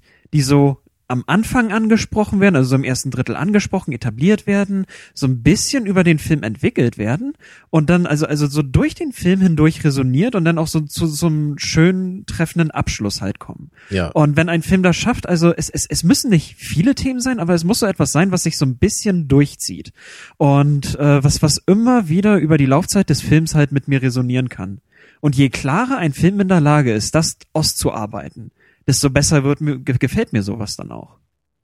Ja, da, das ist dann wieder das, was John Carpenter halt eben toll gemacht hat Und- mit äh, They Live und Escape from Also ich New York das ist von halt- allem. Oder mir fällt auch der erste Stück langsam ein, den wir ja auch mal hier in der Sendung hatten, äh, der auch, ähm, was du gerade gesagt hast, Hannes, der genauso funktioniert, der halt aufeinander aufbaut und sich jede Stufe erarbeitet. Jeder Bodycount ist auch hoch, aber es ist immer verdient für John McClane und wir fiebern mit, weil er unten ist. Er hat keine Schuhe an, er hat kein, keine Pistole und es ist halt harte Arbeit und da sind das wir ist, dabei. das ist auch genau der Punkt, an den ich auch wollte, so, weil das ist so, man, man liest halt wirklich, wie ich ja schon meinte, bei manchen Kritiken jetzt zu Fury Road, so die Charaktere sind so platt, so, das ist genau das gleiche wie immer, es sind einfach nur platte Charaktere und das das reicht halt nicht, die so zu kritisieren oder so auf den Film zu gucken. Weil ich meine, über John McClane kannst du auch kein äh, zehn Seiten langes Psychogramm erz- äh, erstellen in dem Film. Und darum geht's halt auch nicht. So, darüber haben wir uns, glaube ich, gerade damals auch darüber unterhalten, so über dieses, um das halt klarzustellen, wie wir das unterschiedlich betrachten. So. Weil es ist halt ein gut geschriebener Film. Und der hat jetzt nicht einen innovativen Superplot, aber der hat halt einen Plot, der halt total gut funktioniert innerhalb dieses Settings, innerhalb dieses Gebäudes. Du hast halt einen Helden, der halt leiden kann, der äh, dreckiger wird im Laufe des Films, sowas. So, der zumindest diesen kleinen Aspekt mit seiner Frau hat, so, was, was ich auch mehr gesehen habe, so, nachdem wir darüber geredet haben als vorher noch. So, du, du hast halt immer diese Aspekte, du, du interessierst dich halt für ihn. So, er bedeutet dir ein bisschen was, so gerade auch diese, diese kleine Freundschaft, die er da mit dem Polizisten aufbaut, dann so in dem Film. Das sind alles so Elemente, die sind einfach wichtig für so einen Film. Und das, das sind halt so Sachen, so, so wenn ich halt irgendwie Fast and the Furious gucke, so das, das ist halt da irgendwie nicht so drin, finde ich. So, das, das hat zwar auch irgendwie so seinen Viewing Pleasure Wert in gewisser Weise, aber das ist für mich halt eher so ein Film, wo es halt zutrifft, so dieses, dieses klischeehafte, was man immer so sagt, so Gehirn abschalten und Film gucken, sowas. Ja, das finde ich Ja. interessant bei Fast and the Furious. Ich bin nicht sicher, ob das jetzt das beste Beispiel ist, weil ich habe allmählich so den Eindruck, äh, dass die Macher von Fast and the Furious sich so dieses Schlock-Charakters des Films relativ bewusst Ja, ich habe auch nicht alle gesehen davon. bewusst ja, also- so, so, so ein bisschen, bisschen übertreiben und, und so albern wirken lassen, aber da ist es beispielsweise so, besonders so in den späteren Filmen so, wird von diesem Vin Diesel Charakter halt immer wieder angesprochen so, es geht um die Familie. Es geht irgendwie darum, dass wir zusammenhalten. Wir sind eine Familie und so weiter. Und es wird halt irgendwie We are Groot. und, und es, es, Ja. es gibt halt so, so, so ein paar alberne Szenen, wo sich ein paar von den Gangstern vielleicht so wie Kinder und äh, äh, verhalten und so weiter und wo sie halt so und ein dann bisschen kommt Papa Vin Diesel oder was? aber, aber so wirklich dieses Thema Familie zusammen, es, es wird halt nicht auf so eine wirklich tiefe Art, also auf, auf so eine Art und Weise aufbereitet, so dass man wirklich das Gefühl hat, okay, Familie, Zusammenhalt in diesem Film bedeutet mir etwas, sondern es wird halt irgendwie so, so, so als, es wird so ein bisschen platt reingeworfen und äh, es wird so ein bisschen erwartet, okay, der Zuschauer soll dadurch so ein bisschen emotional angesprochen werden, einfach dadurch, dass jemand sagt, es geht um die Familie. Aber anscheinend gibt's ja dann sogar immerhin so, so gewisse Ansätze dabei. Also Ja, bei, bei, bei Transformers ist mir das noch nicht minimal. aufgefallen, glaube ich. Also da, da habe ich jetzt außer Militärpropaganda halt irgendwie wenig inhaltliche Aspekte so gesehen. Also außer halt, du bist jetzt Soldat, Junge. So, ne? Was, ja, was auch noch hinzukommt, äh, so ein Trend, ähm, der mich halt auch mittlerweile so annervt und auch inhärent bei den Superhelden leider ist, ähm, ist so dieser, dieser, dieser, dieses Auserwähltentum. Das hat auch Man of Steel komplett kaputt gemacht. Dieses Geschwafel von, du bist zu was Größerem bestimmt und du bist Ja, das auserwählt ging ja und auch schon bei Episode 1 los, ja. Genau, und das ist halt auch, glaube ich, so ein Trend im Blockbuster, den haben wir hier bei Mad Max ja überhaupt nicht. Ist ja nicht so, dass irgendwie Max auf einmal irgendwie in die Arena kommt und alle die Luft anhalten. Oh, es ist Max. Oh, das ist der Auserwählte. Der wird jetzt irgendwie die Apokalypse wieder äh, äh, Nee. rückgängig Er ist machen erst oder der, so. der kleine Nihilist, der schon fast im Plot verschwindet hier. Genau, Oder dass es halt irgendwie so Jesus-Metaphern oder so gibt, die halt wirklich sehr penetrant wirken. genau, So. genau. Und das haben wir hier halt zum Glück auch nicht. Und wie gesagt, das ist halt auch so ein Trend in heutigen Blockbustern. Und gerade diese, ich glaube, das ist auch so ein eigenes Genre, dieses Young Adult heißt das, glaube ich, irgendwie so, so, Oh ja. so Subgenre, irgendwie mit äh, dieser, dieser Aspekte, die bei Twilight drin sind, die du bei Harry Potter drin hast. Dann dieser Enders Game, den ich auch nur im Trailer gesehen habe, der halt dann auch wirklich mit Zwölfjährigen oder 15-Jährigen in der Hauptrolle das auch nochmal explizit macht. So die Kinder, die in die erste Reihe gestellt werden und wo gesagt wird, oh, du bist der Auserwählte und du hast die Fähigkeit und du hast, du wirst Gleichgewicht ins Universum bringen. So, das ist halt mittlerweile auch ausgelutscht. So, dann, dann lieber so wie bei Mad Max das Gegenteil von, du bist niemand, du hast ja eigentlich gar nichts verloren. Wir packen dich jetzt erstmal die Hälfte äh, des Filmes irgendwie Genau, in die die letzte Welt Reihe. ist scheiße mit oder ohne dir. Genau. Und Ja. sieh zu, dass du klarkommst. So, das ist mal wieder was Neues oder was anderes. Und das brauchen wir halt mehr. Und äh, ich sag ja, das ist halt sozusagen ja Kern der Superheldengeschichte ja immer schon. Dieses für was Größeres bestimmt, bla bla bla. Das Problem dabei ist halt nur, dass das Große immer größer wird bei den Filmen. So, es ist jetzt die Rettung des Universums. Und ich kann mir vorstellen, in fünf Jahren fangen die Filme an mit fünf, mit fünf Universen zu verhandeln und Paralleluniversen, die alle gerettet werden. Und das, das geht halt irgendwann nicht mehr so. Und was, was, was wird in Mad Max erreicht?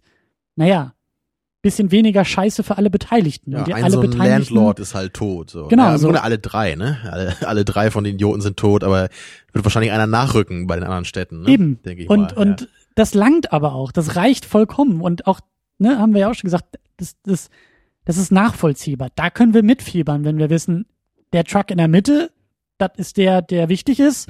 Alle drumherum wollen ihn zerstören.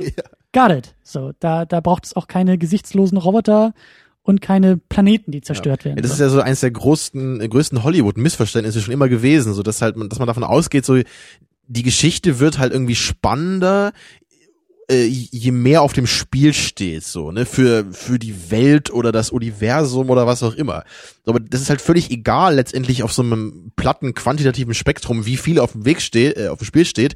Es geht halt darum, wie das im Film aufbearbeitet wird. Und in dem Film wie Little Miss Sunshine oder so, da, da geht's halt irgendwie darum, wie die zu irgendeinem so Schönheitswettbewerb fahren oder sowas. Ja, das ist trotzdem eine spannende Geschichte in der Hinsicht. Und du willst trotzdem wissen, wie es ausgeht, so, ja. Fällt mir gar nichts anderes ein als Beispiel. Sunshine ein Action-Blockbuster? Ja, sehr. Oder Drive, nimm, nimm dir Drive. So, der ist auch total klein. Es geht eigentlich nur um ihn und sie vielleicht noch ein bisschen und diese Familie drumherum und das war's. So, er, er fährt ja jetzt Genau. nicht irgendwie mit dem Auto, um, weiß ich nicht, die Stadt zu retten oder irgendwie, ne, Atombombe ganzes zu entschärfen. Gangster-Syndikat auszulöschen oder so. Es sind Genau. ja nur ein paar Leute so. Genau. Ja, oder meinetwegen bei Dread oder so beim Remake. Da geht's um ein Gebäude, um ein so eine Gangstergeschichte, so, das ist dann so ein mittleres Scale vielleicht. Ja, Aber das reicht halt so. Das, Ich wollte halt nur sagen, so es ist halt per se nicht wichtig, wie groß es geht, um, um was für ein Spektrum es geht. So, es können auch ein paar Spielzeuge bei Toy Story irgendwie von einem äh, bösen Nachbarsjungen entführt werden. Weißt du, das ist auch ein spannendes Drama. Ich sag ja, je- dann, ne? mittlerweile ist es, glaube ich, eher schon fast je kleiner, desto besser. So lieber Ja. weniger und das ist nachvollziehbar als irgendwie die Rettung 3000 Universen gleichzeitig. So.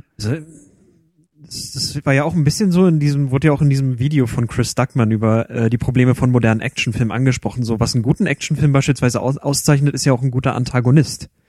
Und so weiter, dass man halt so, ein- so, so, so, so einen Gegenspieler hat, der einerseits eine clevere Anti Antithese halt zu dem Helden darstellt, aber auch, äh, dass man so das Gefühl hat, okay, also also die, die, diese Figur hat so eine so, so eine gewisse Ikonizität oder sie hat etwas, das das das einen so einnimmt, das das compelling so auch ist. Ja. Also dass man das Gefühl hat, okay, diese Figur in gewisser Hinsicht bedeutet mir was, obwohl er halt eigentlich so der Villain ist und das ist eigentlich auch etwas, das lässt sich eher auf einem kleineren Level halt so realisieren.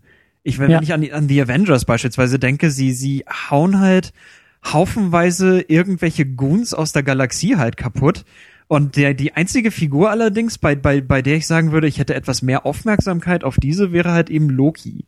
Obwohl ich jetzt Loki als Villain auch nicht toll fand, aber das meinen andere sicher anders, aber äh, das ist halt so, also, also der, der, der Gegenspieler muss halt auch irgendetwas haben, wo, wo man auch so als Zuschauer vielleicht von fasziniert ist, auf die eine oder andere Art und Weise. Auch wieder Ich bestes denke halt Beispiel. immer nur an, an Escape from New York heute, ne? Wie auch wieder, dann, dann hörst du von dem Duke, ne, in New Ja. York, so, und dann, ja, das ist der Duke, und dann siehst du zum ersten Mal seine Autos, die da irgendwie langfahren, ohne ihn zu sehen, und dann irgendwann später siehst du ihn erst, ne, und dann gibt's erst die große Konfrontation, so macht man das halt, so, du musst das langsam, langsam aufbauen, so, du musst dir das erarbeiten, ne, oder Oh. auch hier mit Immortan Joe, ne, wie er halt, am Anfang wird halt seine, seine Rüstung in Anführungsstriche da angelegt, ne, so, siehst halt dieses, dieses Atemding, was er da hat, dann natürlich diese ikonische Maske, so, der, der kann sich halt sehen lassen als Villain, ja. Das ist nicht irgendwie Mr. Goldhorn. Ja, oder diese Figur äh, aus, aus Dread halt, Mama, ja. Also es wird ja an einer Stelle wird so diese, diese, gibt's ja diese, diesen Exposition-Dump über ihre Hintergrundgeschichte, wo, wo man auch so merkt, okay, sie war ehemalige Prostituierte, ist in dieser Welt aufgewachsen, wo man dann auch so denkt,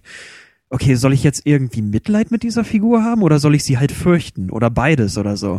Weil das ist, das ist halt in, in, interessant, weil sie ist jetzt kein, kein zu unmenschlicher Charakter oder so, weil man so sieht, okay, man, man, man weiß halt, wie sie zu dem geworden ist, wer, Ja, wer da, sie halt so genau, ist. da ist halt noch ein Bezug einfach da, Ja, also um es da- wertfrei zu nennen. Da, da ist halt immer so etwas Zuschauer. Interessantes, was dann so dabei mitschwingt und, und das, das finde ich halt beispielsweise immer cool, wenn, wenn das so bei Villain, Villains mit eingearbeitet wird. Oder halt eben der erste Stirb langsam, wo Hans Gruber ja auch das komplette Gegenteil zu, zu John McClane ist. Hans Gruber, der, der gelackte, der überhebliche, von sich selbst überzeugte, arrogante. Und wie, wie da ja auch so cool halt noch mit, dem, mit den oder? Erwartungen des Zuschauers gespielt wird, weil ja alle immer denken, oh, was für eine geheime Agenda verfolgen die hier eigentlich? Am Ende so, nein, wir wollen hier einbrechen, so. Wir wollen hier irgendwie ein bisschen Geld machen, so. Ja, aber, aber, aber, aber Ding. Gruber ist ja auf seine Art und Weise so, so, ne, er ist so indirekt, Mhm. er hat seine Handlanger, er, organis er organisiert das alles, er sitzt in seinem scheiß Sessel, so, Ja. und John McClane ist halt mit dreckigem Unterhemd und ohne Schuhe und kämpft um jede MG und ist halt das genaue Gegenteil, so, die, die, die, Mhm. jetzt wieder interpretieren wir so die Arbeiterklasse, die halt sozusagen im Schweiß und Blut äh, zu Ergebnissen kommt und er lässt halt, er lässt halt arbeiten so. Der wird wahrscheinlich Mhm. auch vorher schon Millionen auf dem Konto gehabt haben. Der will halt nur ein paar mehr Millionen auf dem Konto haben. So und das ist halt ne, auch was du meinst mit Antagonist, so, der muss halt auch gut mit dem oder gegen den Protagonisten funktionieren und ähm, das ist halt leider oft so bei bei äh, Blockbustern und und und gerade auch so bei äh, den ganzen Comic-Geschichten so, das sind halt austauschbare Super-Villains, die halt egaler nicht sein könnten und dann ihre Armee von noch egaleren Minions schicken und das ist halt leer. Das bleibt halt immer leer. Genau. Klonsoldaten kämpfen gegen Kampfroboter. Ich bin so invested. ja. Jungs, wir haben, glaube ich, wir sind dabei, einen Rekord, glaube ich, einzustellen oder aufzustellen von der längsten Sendung. Christian, du vergisst halt immer unsere Inglorious Bastards Sendung. Die war halt zwei Stunden und eine Dreiviertel, glaube ich, lang. Ach Also so, die, gut, dann die kriegen wir nicht so schnell. Ich dachte 2015 war war die, aber das sagst du okay. jedes Mal. Ich sag dir das halt jedes Mal wieder, du hörst mir halt nicht zu. Nee, ich bin auch so ein ich ich baue auch langsam ab. Äh, Äh, kann ich gehen, wenn ihr euch noch weiter hier zankt? Wir sind eine Familie, Hannes. ja. Ah. nee, ich hoffe, wir haben jetzt einigermaßen noch, ähm, noch ein bisschen rausstellen können am Ende, ne, warum wir halt eben diesen Film im Besonderen noch halt so loben wollen. So, nicht weil er irgendwie das ganze Kino neu erfindet, so, sondern einfach weil er halt das Action-Blockbuster-Kino neu erfindet. weil er ne? orange ist, ne? Das haben wir doch Ja, festgestellt. ja, ja, ja. Weil Wie alles orange Fanta. ist und äh, Ja, und es, er hat für mich eben genau die richtige Dosis an kleinem Extra, an kleiner Würze, an Symbolhaftigkeit, an Ikonizität der Charaktere, an kleiner, äh, also an, an, an Mühe, an kleinen Details, so, ne, an Liebe zum Detail, an, an, an aufwendigen Stunts, so, an, an jahrelanger Arbeit, die dem Film zugrunde liegt, ja. ja. Das haben wir ja gesagt bei, bei den besten Filmen aller Zeiten. Ne? Für ein Meisterwerk muss doch immer irgendwie, da muss halt eine ganz krasse Produktionsgeschichte dabei sein. Erstmal 15 Jahre Odyssee, so wie hier. So, dann, dann kann es auch als Meisterwerk in Frage kommen. Und ich, ich bin einfach fast, äh, fast gänzlich zufrieden mit dem Film. Es gab halt so ein paar kleine Wermutstropfen für mich, wie eben das, was ich meinte, so ein bisschen hektisch vielleicht in der Action teilweise. Ein paar Kleinigkeiten mochte ich halt nicht ganz so gerne irgendwie, aber das ist halt kaum der Rede wert, so. Ja. Also das, das ist ein Film, so da, da geht man ins Kino und hat einfach einfach Spaß, ja. Und und man- man muss halt, um es das nochmal zu sagen, so man muss halt nicht das Gehirn ausschalten hier, finde ich. Also so Ja. so ist es halt, also so sehe ich es halt nicht. Es wird vielleicht nicht so sehr gefordert, aber trotzdem kannst du halt hier die die Seele, wie du es genannt hast, des Films eben wahrnehmen. Du, du siehst halt schon, dass da was drinsteckt, dass da Mühe drinsteckt, Aufwand, Liebe zum Detail. Und das ist halt schon was, so das muss ich vielleicht nicht durch Analyse jetzt irgendwie mit kognitiver Leistung mir rausarbeiten, aber das spüre ich einfach und das ähm, macht das Viewing Pleasure einfach zu was Größerem dadurch. Ne? Und, und das will ich halt bei einem Blockbuster sehen. So, deswegen ist es halt nicht super clever oder so, aber es ist halt auch nicht einfach nur dumm oder platt. Und das, das finde ich halt nicht in Ordnung, dass manche Leute das halt dem Film so vorwerfen, weil ich da halt wirklich einen enormen Unterschied sehe zu anderen Blockbustern, die momentan so rauskommen. Ich würde ich würd eigentlich sagen, es ist sehr clever, wie so diese ganzen kleinen Informationshäppchen über den Film verteilt sind und wie er so langsam alles nach und nach einführt. Ja, wohl dosiert. Also, also es, es, es mag, also es, es mag vielleicht nicht so, so, so erscheinen, als wäre das irgendwie ein super cleverer Film, aber ich finde halt die Art und Weise, wie das Drehbuch so diese ganzen Elemente langsam nach und nach einführt, ist eigentlich sehr, sehr geschickt und das ist ja eigentlich eher so ein Zeichen von cleverem Writing, würde ich sagen. Das will ich auch unterstützen. Gerade die Dinge, die einfach aussehen, sind selten so einfach, wie sie aussehen, sondern Ja, also, also, es also ein einfach Film- aussehen zu lassen, ist ein großer Skill. Ein Film, der halt, der halt simpel rüberkommt, aber super funktioniert, ist eigentlich etwas, da, da musst du wirklich sehr, sehr geschickt arbeiten und wirklich auf den Punkt inszenieren, auf den Punkt schreiben und das, das, das, das, das ist halt etwas, was ich persönlich, äh, glaube ich, so am liebsten so, so in Form von Filmen mag. Wenn Filme halt schlicht sind, aber wenn diese Schlichtheit äh, so, Ja. so kristallklar äh, Bedeutung transportiert und, und, und in der Lage ist mitzureißen und ich sofort weiß, okay, ich weiß, worum es geht und ich kann mich auf alles einlassen und ich bin super mitgerissen, so. Vielleicht müssen wir doch noch mal Total Recall zusammen gucken. Weil da habe ich mit Hannes auch schon ausgiebig drüber diskutiert, weil ich den ja sehr, sehr gerne mag. Jetzt habe ich den nicht ganz gerade so von unserer war. Privatliste genommen. Oh. Okay. Nee, weil für mich ist Total Recall halt auch so. Also Der ist halt für mich auch so perfekt geschrieben und ich merke die ganze Zeit, ah ja, die- dieses, auch was wir halt auch mal hatten, dieses äh, deswegen passiert das und deswegen passiert das und so weiter und so weiter. Nicht einfach nur und und und. Ne? Mhm. Genauso funktioniert der, der für mich halt auch. So mit eben auch der kleinen Würze des Gedankenspiels, so eben Traum oder Realität oder was auch immer. Mhm. Na, der Abend Ja. ist ja noch lang, ne? Ja, gucken wir gleich nochmal. Komm. Und dann nochmal ins Kino. Ja. Ich wollte gerade Okay, sagen, ist das schon so weit, dass du im Kino mit einer DVD ankommen darfst und sagst so, Leg mal ein! Hey, das wäre doch ein. eine geile Geschäftsidee, oder? Wäre das nicht eine coole Geschäftsidee, wenn, wenn, man, wenn, wenn man so Geld bekommt, damit Leute irgendwie einen Kinofilm äh, äh, zeigen können? Das gibt's Oder? ja, glaube ich, auch immer schon so. Ne? Ich glaube, du kannst schon zum Kinobesitzer Also gehen und sagen, so, ich Kino möchte mal das Kino mieten. oder so, ja. sowas. ja, aber dann musst du wahrscheinlich aufpassen, dass es keine öffentliche Veranstaltung ist, weil äh, DVD und privat. Ich meine, das mal irgendwo gelesen zu haben, dass sowas geht dann. Wie so eine Firmenfeier oder so, sowas dann zu mieten. Ja, dann ist er geschlossen. Dann ist es ja kein, Nee, genau, es ist jetzt eine geschlossene Gesellschaft, ja. genau, ja, Nicht, ja. nicht öffentlich. Privatvorführung wahrscheinlich unter irgendwelchen, ja. Ja, Genau. ich bin dabei. Mach mal. Kauf mal ein Kino, bau mal ein Kino auf. So, ein Saal ist nur für dich zum Mad Max gucken, ist klar. Ein Saal kommen wir dann mal vorbei und da äh, schmeißen Ja, wir eine DVD momentan an. mit dem Arbeitsamt schon so viel bürokratischen Kram zu tun. Du glaubst doch nicht wirklich, dass ich das wirklich Das kannst du, das kannst du dir mal vorschlagen. Ich habe da eine super Geschäftsidee. Jeden Tag, dreimal am Tag Mad Max Fury Road. Das wird geguckt. Ja, das nutzt sich auch nie ab. Nee, nie. Aber du verfolgst gerade die Karriere, die, äh, die uns auch bevorsteht, so vom Philosophiestudiums ins ALG. So, Ich glaube, ja. ich, ich, glaube, ich muss im Endeffekt auch bei, bei, bei Miller so dankbar sein, dass Fury Road wirklich so ein unglaublich eigenständiger Film ist. Also der, der sich auch wirklich so von der Originaltrilogie abhebt, weil, weil das, das, das Gefühl bei diesem Film ist komplett anders, als ich das halt so bei den originalen Mad Max Filmen habe. Und so, so muss ich nicht wirklich so beispielsweise die Entscheidung treffen, okay, äh, oder, oder dieses Gefühl haben, dass das jetzt irgendwie bloß so ein, so ein, so ein Update von The Road Warrior darstellt mit Ja. mehr Action, mehr Explosion, größerem Aufwand oder so, sondern das ist halt einfach so sein eigener Film und ich kann halt sowohl dann irgendwie so den Film nehmen und den anderen Film daneben stellen und sagen, dass ich beide fast gleich gut finde, so. Das, Ja, das, bei, den- das- bei den, bei den alten Filmen cool. fand ich das halt auch, war das ja auch so, dass die alle relativ eigenständig auch so waren. Ne? So auch Ja. wenn es halt Mad Max 2 und 3 so irgendwie war, es war halt immer eigentlich eine relativ eigenständige, abgeschlossene Geschichte. So. Deswegen habe ich mich jetzt hier auch gefragt, ist es eigentlich ein Reboot, ist es eine Fortsetzung oder einfach nur ein Remake oder so? Es fühlt sich irgendwie irgendwie nach allem an so und es ist irgendwie schon verbunden mit den alten, aber hauptsächlich eigentlich ein eigenständiger Film so und was Ja. will man mehr so ne? Ich teile eure Euphorie. Ich habe die ganze Zeit mit dem Kopf genickt. Das hört man, glaube ich, genauso wie dein Stirnrunzeln. Deswegen Mhm. äh, spreche ich es nochmal an. Äh, hat mich auch begeistert und umgehauen. Und ich freue mich auch, ich freue mich auch, den Film reifen zu sehen. Ich freue mich, den Film eigentlich jedes Jahr wieder einzulegen und zu gucken, auch sozusagen, wie hat sich die Umgebung verändert. So merken wir das in fünf Jahren vielleicht. So wie wir vielleicht damals bei so Filmen wie Matrix gemerkt haben, dass die auch andere Filme inspirieren. Strahlt der Film noch weiter aus oder verpufft er vielleicht irgendwie? Bleibt er ein Einzelfall? Kriegen wir Fortsetzung? Kriegen wir, wie gesagt, Inspiration jetzt mit diesem Film, die halt nicht nur orange aussehen?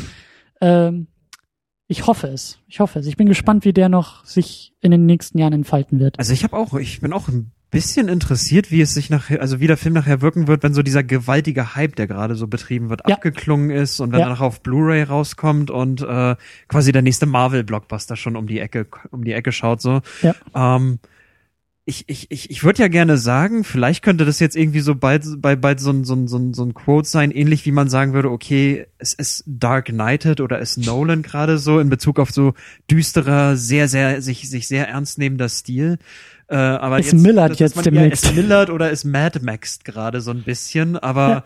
ich, ich weiß nicht, ich habe ich hab vorhin noch mal so ein paar Box-Office-Zahlen gesehen, so Avengers Age of Ultron hat, glaube ich, so anderth mit, mittlerweile die Milliardengrenze geknackt. Du darfst aber eben nicht vergessen, äh, Mad Max hat ein R-Rating. Also ja. die können gar nicht in derselben Liga spielen, wenn du sagst ab Nein, 16 aber oder ab Ich, 18. ich mein, ich, was ich damit halt meinte, ist so Fast and the Furious hat, glaube ich, anderthalb Milliarden eingespielt. Und Echt? Age of Ultron hat auch. irgendwie ja, aber so ich glaube auch der ist ab gespielt. 12. Also Was, nee, lass mich doch ausreden. okay. Und äh, wa- wahrscheinlich werden sie sich, werden sich dann wahrscheinlich große Studios mehr so an diesen sehr lukrativen Blockbustern in, äh, orientieren, anstatt halt irgendwie an einem Film, der äh, vielleicht gerade mal so sein Budget und seine ganzen Kosten und Werbekosten vielleicht einspielt. Oder? Aber Hannes ist erst ab zwölf.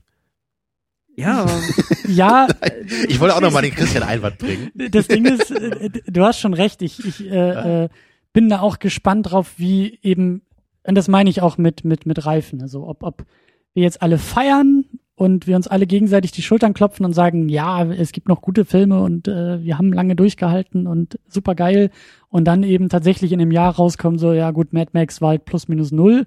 Dann haben wir da auch nichts mehr von, so, weil das ist halt das, ne, die Anzüge, die uns gerade zuhören und in Excel ihre schönen Tabellen bauen, die wollen genau das da drin sehen. Die wollen da eine dicke, schwarze Milliarde am besten stehen haben. ja. Ähm, und da bin ich halt gespannt. Also das, äh, aber das, das wird die Zeit halt zeigen. Das wird die Zeit zeigen. Und ich kann mir ja schon vorstellen, dass äh, auch wenn es vielleicht an den Zahlen nicht direkt stimmt, aber ich glaube, die Euphorie, die, die schwappt, glaube ich, auch in die wichtigen Etagen. Und äh, ich glaube, die ist auch was wert, sagen wir es mal so. Na, hoffentlich. hoffentlich, ja. Nicht, dass es wieder so ein Film wird wie Dread, den wir jetzt ja auch schon erwähnt hatten, der ja auch von allen gefeiert wurde, von niemandem gesehen und dann Ja. nichts mehr kommt. Den, den mochte ich halt auch, aber der war für mich jetzt bei weitem nicht so die Kategorie, die ich jetzt hier bei Mad Max Nein, so aber ich empfinde, wollte nur ne? sagen, er war auch erfrischend, es ist verpufft und Genau, niemand, ja, das- niemand spricht das mehr darüber. schon. So. Aber gut, lasst uns wirklich jetzt abschließen. Äh, Überstunden haben wir auch auf dem Zettel. Ähm, war sehr, sehr, sehr, sehr schön und äh, schöner Film. Und äh, ich denke, nächste Sendung werden wir auch viel, viel zu reden haben. Of course. Of course. Arnie ist wieder da. Arnie ist wieder da, ja. Ja. ich glaube, dass wir diesen Genesis, Genesis oder wie er heißt, Genesis? Genesis, ja. Ich glaube, den, den sparen wir uns. Den, Den- hatten wir den im wir, Kino schon nicht, ausgelacht. Äh, ich, ich habe echt, also wenn ich jetzt die Wahl hätte, irgendwie so, so den oder Jurassic World oder so zu gucken, dann würde ich halt schon, glaube ich, lieber den Terminator gucken. Einfach nur um zu gucken, was, was die da machen. Mit, mit irgendwie John Connor jetzt auch als Terminator-Roboter oder was ist. Es, es wirkt halt so wahnsinnig, dass ich schon fast ein perverses Interesse daran entwickle. Okay, das kann ich verstehen. Aber, aber ich glaube, ein Kinobesuch muss das dann nicht werden. Da gucke ich dann Nee. lieber irgendwann später mal rein. So. Deswegen gucken Ja. wir den guten Terminator. Genau. Nicht den besten, leider nicht. Oh, oh, oh, oh, oh. Sondern wir gucken den zweitbesten, Ich habe nämlich hab den mir, ersten. ich hab mir gestern Abend schon den, den Audiokommentar hier von Ritter Media angehört zum ersten Terminator. Haben sie Ach, der ist zum ersten? Ich Haben dachte, sie der ist gerade rausgehauen, okay. ja. Und sie sind da auch meiner Meinung, dass sie den zweiten eine Ecke schlechter finden als den ersten. Oha. Und da können wir dann uns ausgiebig drüber unterhalten. Der zweite steht auch noch auf dem Programm dann in etwas fernerer Zukunft. Mhm. Aber für mich ist der erste halt auf jeden Fall der geilste gewesen, immer schon. Mhm.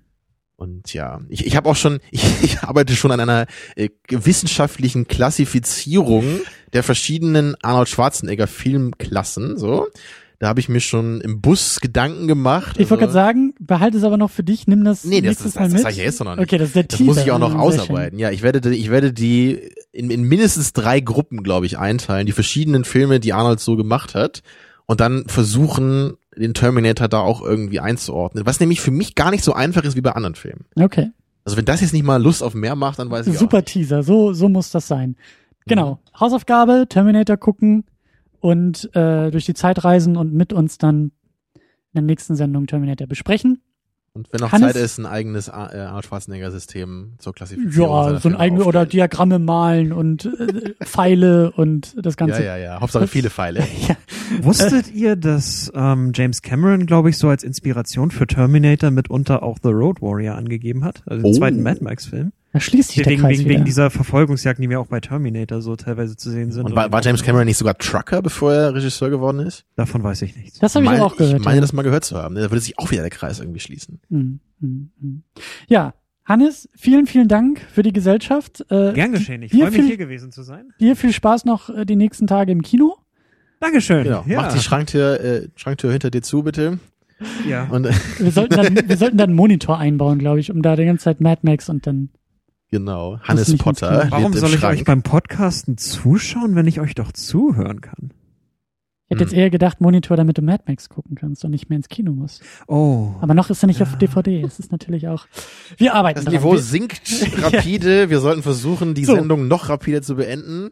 Äh, Ja. wir schreien, glaube ich, alle äh, im Geiste Mad Max! Valhalla. Ach so, und so? ja. Wir schreien einfach. Wir wollen Bis den neuen. Mad Max Expressway. Tschüss. So, macht's gut. Ciao.